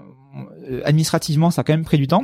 Euh, donc, on s'est lancé le 1er décembre, ce qui était un peu tard pour la période de. Noël. Ouais. Mais au Ah, final, ça- récent. ouais. mais au final, ça a pas si mal marché. On s'est plutôt pas trop mal débrouillé. Et, euh, et maintenant, bah, on est en train de faire venir des nouveaux produits. On a un, un vin de cerise, un truc complètement Ah dingue. un vin de cerise, c'est pas fait avec du raisin, c'est fait avec de la cerise Mais euh, du Danemark, euh, qui est, mais c'est un, un truc surnaturel. C'est ça. Pareil. Et, et euh, le truc, c'est comme c'est de l'alcool, ça demande un peu plus de, de démarche pour pour le vendre. Mais on est en train, on a quasiment fini tout ça, et donc euh, on va commercialiser ça bientôt. Euh, Il y a des tas de produits cette année qui vont arriver, qui sont des produits complètement dingues. Et ça, c'est euh, et alors évidemment, euh, je pense pas qu'on arrivera à, à- à avoir la puissance d'un marmiton. Mhm. Et c'est pas le but. Le but, c'est vraiment d'avoir une petite activité, mais une activité qui est vraie, sincère, transparente, Mhm. euh, qui fait bosser des producteurs qui bossent bien, Ouais, ouais. des gens vraiment qui font un bon boulot. Là, euh, en écoutant le- le- les épisodes du podcast précédent, j'ai vu qu'il y avait toujours cette volonté de faire bosser des gens qui, qui faisaient bien leur boulot, euh, et j'ai trouvé ça génial. Et c'est un peu notre idée à nous aussi. On va, on va, on- terroir d'avenir. ou- Voilà. Nous, qu'on on- retrouve beaucoup avec nos invités, en effet. bah, ouais. nous, nous, nous, on bosse avec le, bah, les moulins de, la- moulins de la Vessière Ouais. euh, qui, qui font une huile sublime, avec la maison Boutarin qui fait de l'ail noir euh, Ouais, de, de la Drôme, ça, qui a ouais. l'ail noir qui a un produit extraordinaire, qui en plus a un niveau d'aïcine euh, dans la dans la Drôme qui est extrêmement élevé, donc c'est extrêmement bon pour la santé. Mhm. Euh, on est toujours dans cette, aussi dans cette logique de proposer des produits qui sont bons. Que ton associée, elle a une boutique, elle a une épicerie physique Elle, encore elle, ou elle, ouais. travaille en épicerie, en épicerie fine. Elle est, elle est toute jeune, euh, Mélanie. Elle, travaille en épicerie fine et euh, et pour le coup, euh, elle a une expertise, elle a une expertise qui, qui va bien au-delà de, de Mais son jeune âge. c'est pas son épicerie. Non, ah, elle non, est elle est- l'épicerie et là, c'est son projet, d'accord. Exactement, elle travaille à Quimper dans une, dans une épicerie fine et, euh, et elle a une vraie expertise sur le sujet. Et C'est une vraie passionnée et pour le coup, on s'est retrouvé autour de ça et on s'est dit bah il faut vraiment qu'on fasse quelque chose. Et on l'a fait, on l'a fait au final assez vite et maintenant euh, Tout ça, ça donne très envie. Et si tu écoutes notre podcast, tu sais qu'on demande toujours un petit code promo pour nos auditeurs. Donc j'espère que tu es venu avec un petit code. euh, Ah, mais Discount. bien sûr, bien sûr, évidemment. Alors, euh, je m'étais dit business of bouffe, ça va être trop long, donc j'ai j'ai Ouais. fait BOB 10, Bob. Bob 10. Bob D'accord, 10. Bob bah, 10, super, et donc avec merci. Bob 10, les gens auront 10%. Ah bah euh, écoute, sur le site, serait- no, ouais. C'est tentationnel. Bah écoute, Point on va dire. euh, ouais, bah, bah, merci. Bah merci Bob 10, je vais moi-même essayer. Ah bah, Ça c'est l'avantage de demander des codes promo. Et ce sera peut-être bénéficier Ce aussi. sera peut-être l'occasion de faire un podcast sur Tentationnel dans quelques mois, voilà. quelques années. quand on aura grandi. on arrive à la fin du, de la du- fin, du ouais. podcast, donc tu les connais les questions rituelles. Bien sûr. Donc on n'a même pas besoin de les poser. Bah, on voudrait savoir, bah, comme d'habitude, donc euh, ton plus grand échec, euh, apprentissage et fierté aussi. Alors, les, les- le, le plus grand échec, il y en a eu plusieurs. En fait, ce qui est marrant, c'est que à un moment donné, j'ai eu l'occasion de rencontrer les différents patrons de marmitons dans le monde, donc tous les tous les gens qui ont créé des sites de on cuisine. pas on a parlé pas de parlé ça en fait de l'inter- parce que j'ai vu que ça s'appelle Tutto Gusto. en Alors voilà, mais ça, ça c'est le. En, en, en fait, euh, j'ai j'ai rencontré beaucoup de patrons de, de sites de cuisine euh, partout dans le monde, et c'était hyper intéressant. Et en fait, on s'est aperçu qu'on avait euh, qu'on avait beaucoup beaucoup de points communs, d'histoires communes les uns avec les autres. Euh, alors bon, euh, et la, la principale étant euh, qu'un site de cuisine, c'est extrêmement compliqué à faire vivre euh, en dehors de Son de son pays, de son territoire culturel, parce que la cuisine est tellement associée à la à la culture qu'en fait, euh, typiquement, on s'est dit bon voilà, l'Espagne, l'Italie, c'est des c'est des pays qui sont proches, les gens adorent manger, adorent cuisiner, donc ça va marcher. Sauf que en Italie, en Italie, les sites de cuisine, c'est beaucoup plus petit qu'en France, parce qu'en Italie, tu dis à quelqu'un que allé, que tu vas chercher tes cuisines sur internet, on te dit mais t'as pas de famille, t'as pas de mère, de grand-mère, mais c'est euh, et en fait les usages sont complètement différents. Autant en France, euh, les, les gens, euh, ben voilà, ils vont chercher leur recette, ils l'assument, ça pose pas de souci. Euh, autant en Italie, ça n'a rien à voir. L'approche à la cuisine est complètement différente, alors que c'est pourtant une- un pays où on aime autant la cuisine et la bonne bouffe que euh, en France. Euh, en Espagne, c'est différent aussi. Et ce qui est marrant, c'est que ben, pareil, j'allais voir Chef Koch en Allemagne qui me disait, bah nous, on a on a essayé plein de fois euh, dans tous les autres pays et ça n'a marché qu'en Autriche et en Suisse euh, germanophone. Marmiton, ça cartonne en France, en Belgique, en Suisse francophone. Ailleurs, Ouais, ailleurs, on n'a jamais ouais. réussi. Ouais. Et le truc, c'est que ça, c'est quelque chose. Ben, on a essayé pourtant plein de fois, mais ça n'a jamais marché parce qu'effectivement, on n'avait pas cette approche, cette connaissance, cette profondeur. Et le seul moyen euh, de faire quelque chose qui marche euh, à l'international, c'est ce qu'ont fait les Japonais de Cookpad, c'est de racheter des gens qui sont Ah leaders Ouais, dans différents pays. Après, ça n'a rien à voir, mais euh, mais le, pour le coup, ça c'est un vrai échec parce qu'en plus on a essayé plein de fois et on a perdu beaucoup de temps à faire ça. Mm. Et l'autre truc, euh, l'autre truc rigolo, c'est qu'on avait lancé à un moment donné quelque chose qui s'appelait Marmikid. On s'est dit, Ah, j'ai vu ouais, ça. j'ai vu ça. on s'est Ouais. dit- on s'est dit, euh, Mais j'ai pas retrouvé, c'est devenu une rubrique au sein des marmitons. Ouais, le, truc- le truc c'est qu'en fait et, et là j'ai compris j'ai compris en ayant euh, le jour où j'ai eu ma fille en fait euh, en fait le euh, vouloir faire un site de cuisine pour les enfants c'est passer à côté d'un truc important qui est que les enfants pour eux la cuisine c'est un acte d'adulte et en Ouais, fait grandir. si Ouais, voilà ouais, c'est ouais, c'est ouais. leur premier acte d'adulte c'est la première fois qu'ils font quelque chose que leurs parents vont manger donc de renvoyer un peu l'ascenseur à leurs parents. Et le fait de les renvoyer à leur euh, identité d'enfant quand ils vont sur ce terrain d'adulte c'est complètement contre nature. Et quand on a sorti Marmikid les euh, il y avait un forum où les, les enfants discutaient un peu d'autres choses que de cuisine et ils n'allaient jamais sur les recettes ils allaient sur les recettes sur les recettes marmiton. Et donc en fait c'était une fausse bonne idée mais qui nous a permis de comprendre aussi des choses par rapport à ça. Et puis euh, en, en termes d'échec le Jacques le c'est pas un échec parce que c'est plus une question de timing, mais je pense que la chose la plus intéressante que j'aurais pu faire, qu'on aurait pu faire et qu'on n'a pas faite, c'est développer la dimension réseau social de, de Marmiton, parce qu'on avait vraiment un boulevard et euh, on aurait pu aller plus loin dans ce côté échange, ce côté structuration des échanges, ce côté développement. On avait même modélisé. Moi, on- on- euh, moi, j'avais des, j'avais, j'avais euh, carrément des cahiers des charges qu'on avait rédigés. Pour une plateforme sociale Marmiton. quoi. Exactement. Avec en plus, en allant plus loin que ce qui est fait par les plateformes de réseau social avec une partie physique et tout. On avait déjà Ah, pensé tout ça. C'est une très bonne idée hein. pour les recettes, on les note, on ça. partage. euh, Mais euh, bon, le, le fait est que on a eu trop de. Il fallait quand même, on passait quand même beaucoup de temps pour le commercial. Il fallait euh, bosser pour les marques. Il fallait, euh, il y avait énormément de choses à gérer, donc on pouvait pas tout faire. On n'a jamais été une grosse équipe. Ce qui est marrant, c'est quand on faisait nos, nos enquêtes, on demandait aux gens, mais euh, d'après vous, on est combien chez Marmiton? Donc les et les gens répondaient, ah, vous êtes 10, vous êtes 50, vous êtes euh, 200, vous êtes 2000, et la, la moyenne était 76, Hmm. sachant qu'on est, on a été au maximum 20 quoi. C'est, Ah, euh, bah, la masse avait pas raison. c'était euh, comme le poids du pour le, pour le coup, pour le coup, là, Vous étiez 20, mais vous avez quand même les supports d'Axel Springer. euh, Ouais, Ouais, on, on- on avait on avait des supports euh, supports techniques, infrastructures qui étaient euh, bah, ceux du groupe. Donc là, là, Oui. pour le coup, compta, on va dire. ça. euh, ça aidait quand même, euh, ça aidait quand même euh, pas mal. Et ta, et ta fierté. Ah, ah. euh, aussi- Alors la, la, euh, la fierté, bah, je pense qu'en fait c'est le fait de c'est- c'est, euh, le fait d'être arrivé à créer une marque aussi puissante, même si on a mis beaucoup de temps à, à le réaliser, voire à l'assumer. Mhm. Euh, ça c'est vraiment le truc dont je suis fier et euh, être sur une marque avec des valeurs qui sont qui sont les, les miennes, qui sont les nôtres. Parce qu'en fait, au final, quand on crée une marque, euh, les valeurs de la marque, elles sont les valeurs des de- de- des gens qui des gens qui la qui la créent. Et le- la chance qu'on a eue, on dit toujours que 90% des boîtes qu'on crée avec des amis se cassent la figure parce qu'on la crée avec des amis. Mais en fait, on peut être pote autour d'un- d'une planche de, de charcuterie, d'un d'un verre de bière et tout ça. Mais si on n'a jamais bossé ensemble et si on partage pas fondamentalement les mêmes valeurs, ça va, ça explose en plein vol euh, au- à la première difficulté. Et nous, on a eu cette chance, c'est que tous les quatre, ben, on avait on partageait des valeurs qui étaient quand même très proches et euh, c'est ce qui a fait que ça a pu euh, prendre et que le socle, les fondations ont été suffisamment euh, solides. Donc ça c'est vraiment le- la plus grande fierté. Et puis l'autre, mais ça c'est plus moi mon combat perso, c'est moi je, je suis un fou de, de nutrition, alors, poussé De par ma femme manger, qui elle est, qui elle est à, est à fond dans la santé aussi, la nutrition. Euh, et en fait euh, d'être arrivé à amener Marmiton sur le terrain du mieux manger, Mhm. là où on était vraiment assis grand public à bosser avec des grandes marques. Oui. On est allé sur le terrain du bio aussi avec euh, bah, euh, Christina qui est aussi la créatrice de BioAddict avec qui on a fait un partenariat qui elle ouais. m'a fait découvrir euh, en, euh, côté B2B parce que j'étais déjà client euh, bio depuis longtemps en, euh, en, en tant que particulier. Et on est allé sur le terrain du bio. Et moi j'ai beaucoup creusé le terrain du, du mieux manger. Et j'ai essayé de euh, donner des infos aux gens. Donc on a créé un, un encart mieux manger dans Même Temps Magazine. On a créé Mhm. une rubrique mieux manger. Et je me suis aperçu qu'en fait euh, bon, au départ j'y croyais pas trop. Je me disais le, le grand public est pas forcément prêt. Mais fina- finalement les gens quelle année ça que vous avez créé c'était ça? 2013. Ouais, c'était ouais. C'était, euh, au début, on va dire, de la prise de conscience. et au final, euh, au final, bon, moi j'ai beaucoup appris, mais surtout, je pense que on a donné beaucoup d'infos aux gens. Et aujourd'hui, même dans le cadre de mon activité de conseil, je vais faire parfois des confs de nutrition dans les entreprises pour Mhm. euh, apprendre aux gens à, à manger Mieux correctement. manger. Et, et d'où le bouquin aussi que, Oui, que ça, on n'a pas parlé euh, de ton, ton livre euh, Rien n'est interdit que tu as publié en 2018, c'est ça? Sur un guide, ça. du, un guide du bien manger. Exactement. Alors euh, j'aurai encore beaucoup de choses à apporter aujourd'hui par rapport à ça parce que bon, tous les jours presque on apprend des choses sur le sujet. Mais euh, c'est un sujet tellement important et tellement intéressant que euh, le- là pour le coup, ça je peux en parler pendant des heures donc faut, faut On pas que j'en parle trop. aussi. Ah ouais.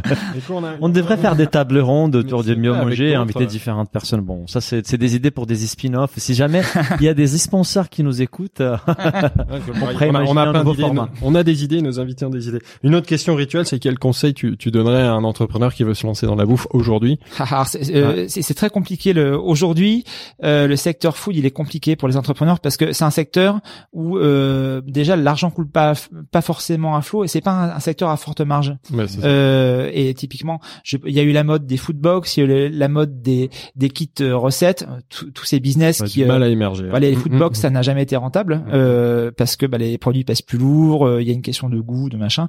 Et, et puis le, les- même les kits recettes, euh, il y en a qui ont réussi à se revendre bien, mais pour le coup, euh, avant d'arriver à être rentable sur ces, ces Ouais. créneaux-là, c'est hyper compliqué. Mhm. Euh, et donc, ben, je, je- le, le conseil que je donnerais, c'est un petit peu le conseil qui est à mon expérience, c'est euh, comme ça va être dur et vous allez passer du temps avant d'être rentable, euh, faites, euh, allez-y si vous aimez vraiment ce que vous Ouais, faites. Parce que Oui. euh, pour le coup, euh, il faut que vous puissiez vous dire dans cinq ans, bah on n'y arrive pas, on jette l'éponge, mais au moins je me serais fait plaisir pendant cinq ans parce que j'aurais bossé sur quelque chose qui me plaît. Et ça, en fait, c'est au-delà du food, euh, de manière générale. Il y avait eu, euh, j'avais euh, assisté à une conf, c'était Marc Simoncini qui euh, qui disait, euh, c'était de- devant des femmes, il disait le problème avec vous les femmes, c'est que euh, en général, vous, vous vous limitez au sujet qui vous passionne pour créer des business. Moi, j'avais trouvé ça horrible parce que moi, je me n'imagine pas deux secondes créer un business sur un sujet qui me passionne là, pas. on, on se rejoint là-dessus. ouais. Mais, mais en même temps, bon, alors c'est marrant parce que le- le- là maintenant il passe à la télé dans le Ouais, euh, sur émission M6, d'M6, sur ouais. donc euh, mais effectivement et on n'a pas tous la même manière aussi de concevoir l'entreprise. Pour certains, c'est un, un exercice intellectuel. Euh, bon, c'est euh, et, et moi c'est une chasse à l'opportunité et ça peut être très déconnecté de Ah, mais passions. il y a des gens qui sont très forts là-dedans, mais moi c'est pas mon cas et je pense que quand on se lance, euh, c'est une vraie énergie et en plus une vraie crédibilité euh, d'aller sur quelque chose que, euh, qui nous passionne. Et, et c'est les cas, je pense, dans la bouffe. C'est souvent, C'est souvent ce le cas. Mais, euh, euh, T'as qu'à voir tous les tous, tous les gens qui sont passés sur le sur le podcast, euh, c'est tous des passionnés. C'est pas des euh, c'est une histoire de passion. Bah, D'ailleurs, on et nous, cherche un invité non passionné pour avoir un angle différent. S'il y en a un qui se dénonce. je pense, je pense que ça va prendre un an. Euh, et la dernière question, c'est en fait c'est juste, j'ai partage parce que tu nous as dit ça euh, avant de démarrer l'enregistrement, c'est que toi tu es, tu étais dans les quartiers euh, et tu es allé déjeuner en fait euh, au pavillon du lac. Tout à fait. Grâce à une recommandation des. Célia Renesson avec qui on a enregistré un podcast il y a deux jours. Donc en fait, je disais à Philibert, finalement les gens ils suivent. Exactement. Voilà. Cas, Ça sert à c'est vrai que ça sert à rien. Poser la question, donc on va la garder. Euh, et donc du coup cette dernière question du podcast c'est les bons plans bouffe à partager qu'on a élargi récemment donc c'est des restaurants, des films, des livres, des podcasts, des séries, tout ce qui t'a inspiré récemment. Alors euh, récemment, j'ai j'ai fait une belle découverte. C'est Chinaski euh, à, dans le cinquième. C'est Mhm. un petit truc tout petit. Euh, Boui boui Ah, genre boui- genre ouais. boui boui mais bon euh, boui boui euh, avec des des gens qui dont on sent qu'ils ont euh, ils ont déjà fait leurs armes dans des, des, euh, contextes assez gastronomiques c'est hyper bon c'est pas très cher et pour le coup bon c'est menu euh, menu quasiment unique Ouais. c'est sublime c'est sublime cuisine, c'est genre Euh, j'avais un, on avait un velouté, un velouté de cha- euh, petit marron châtaigne qui était juste sublime, mais vraiment sublime. Euh, t'as la cuisine qui est bonne, et t'as la cuisine qui est bonne et juste. Là, pour le Uh-huh. coup, l'assaisonnement, il était toujours juste, gourmand comme il fallait, c'était dingue. D'accord. Et, et le plat après, pareil. Enfin, tout était très bon, même les petits, les petits trucs apéros qui nous servaient, c'était bon. Donc là, euh, je me dis, ça, c'est un vrai bon plan qui, à mon avis, va pas rester, qui est vraiment pas cher, qui va pas rester pas cher longtemps. Ouais. D'accord. Donc des, des gens comme ça. Après, moi, moi, j'habite à, à Montparnasse, donc il y a, il y a toutes sortes de choses. Il y a deux endroits que j'adore. Il y a un truc qui s'appelle les Deux Cigales, rue Bréa, un petit euh, petit restaurant euh, où tout est bon. Pareil, des, ils ont ils font un tataki de thon qui est juste sublime. Et puis euh, un truc qui s'appelle My Noodles. Euh, alors c'est un My petit un petit. euh, il y a, on voit toujours le même gars qui euh, qui fait ses nouilles à la main. C'est un, Ah, c'est un, ouais, c'est un, un bar à ramen en fait. euh, C'est chinois, C'est chinois, c'est chinois. ouais, et, mais c'est très très bon. Pareil, il y a l'assaisonnement est juste, c'est ça a du goût.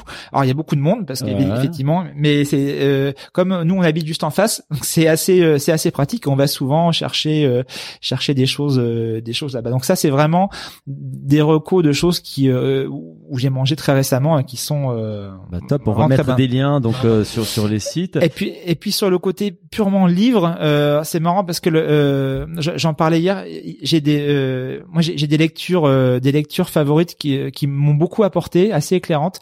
Euh, le la pensée complexe par Edgar Morin parce qu'on est dans un monde où on a toujours tendance à tout simplifier et lui il dit Mhm. mais attention si on, on vous fait croire que tout est blanc ou tout est noir ça veut dire qu'on ça veut dire qu'on est on est forcément euh, dans l'erreur. Parce que la réalité elle est jamais c'est jamais bien pas bien c'est toujours quelque part entre les deux. Mhm. et il faut accepter la complexité. C'est c'est rassurant de se dire que les choses elles sont binaires elles sont bien ou pas bien.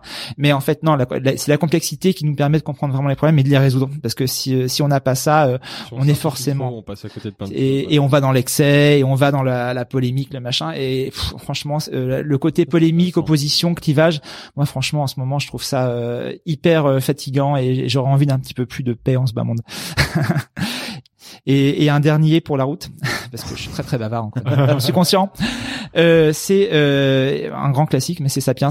Sapiens, Ouais. euh, où là pour le coup, euh, quand on aime le marketing, quand on aime le storytelling, pour moi Sapiens c'est le bouquin de marketing euh, par excellence, euh, qui est ex- non, non pas parce que ça dit comment faire du marketing, mais parce que ça explique euh, le marketing dans l'histoire de l'homme et, Ouais, et en quoi, en quoi, le- en quoi le, le storytelling a façonné en fait notre histoire et euh, et comment il va continuer à, à façonner ça. Et nous, nous-mêmes, on est tous des, on a tous des histoires à raconter, des histoires à écrire.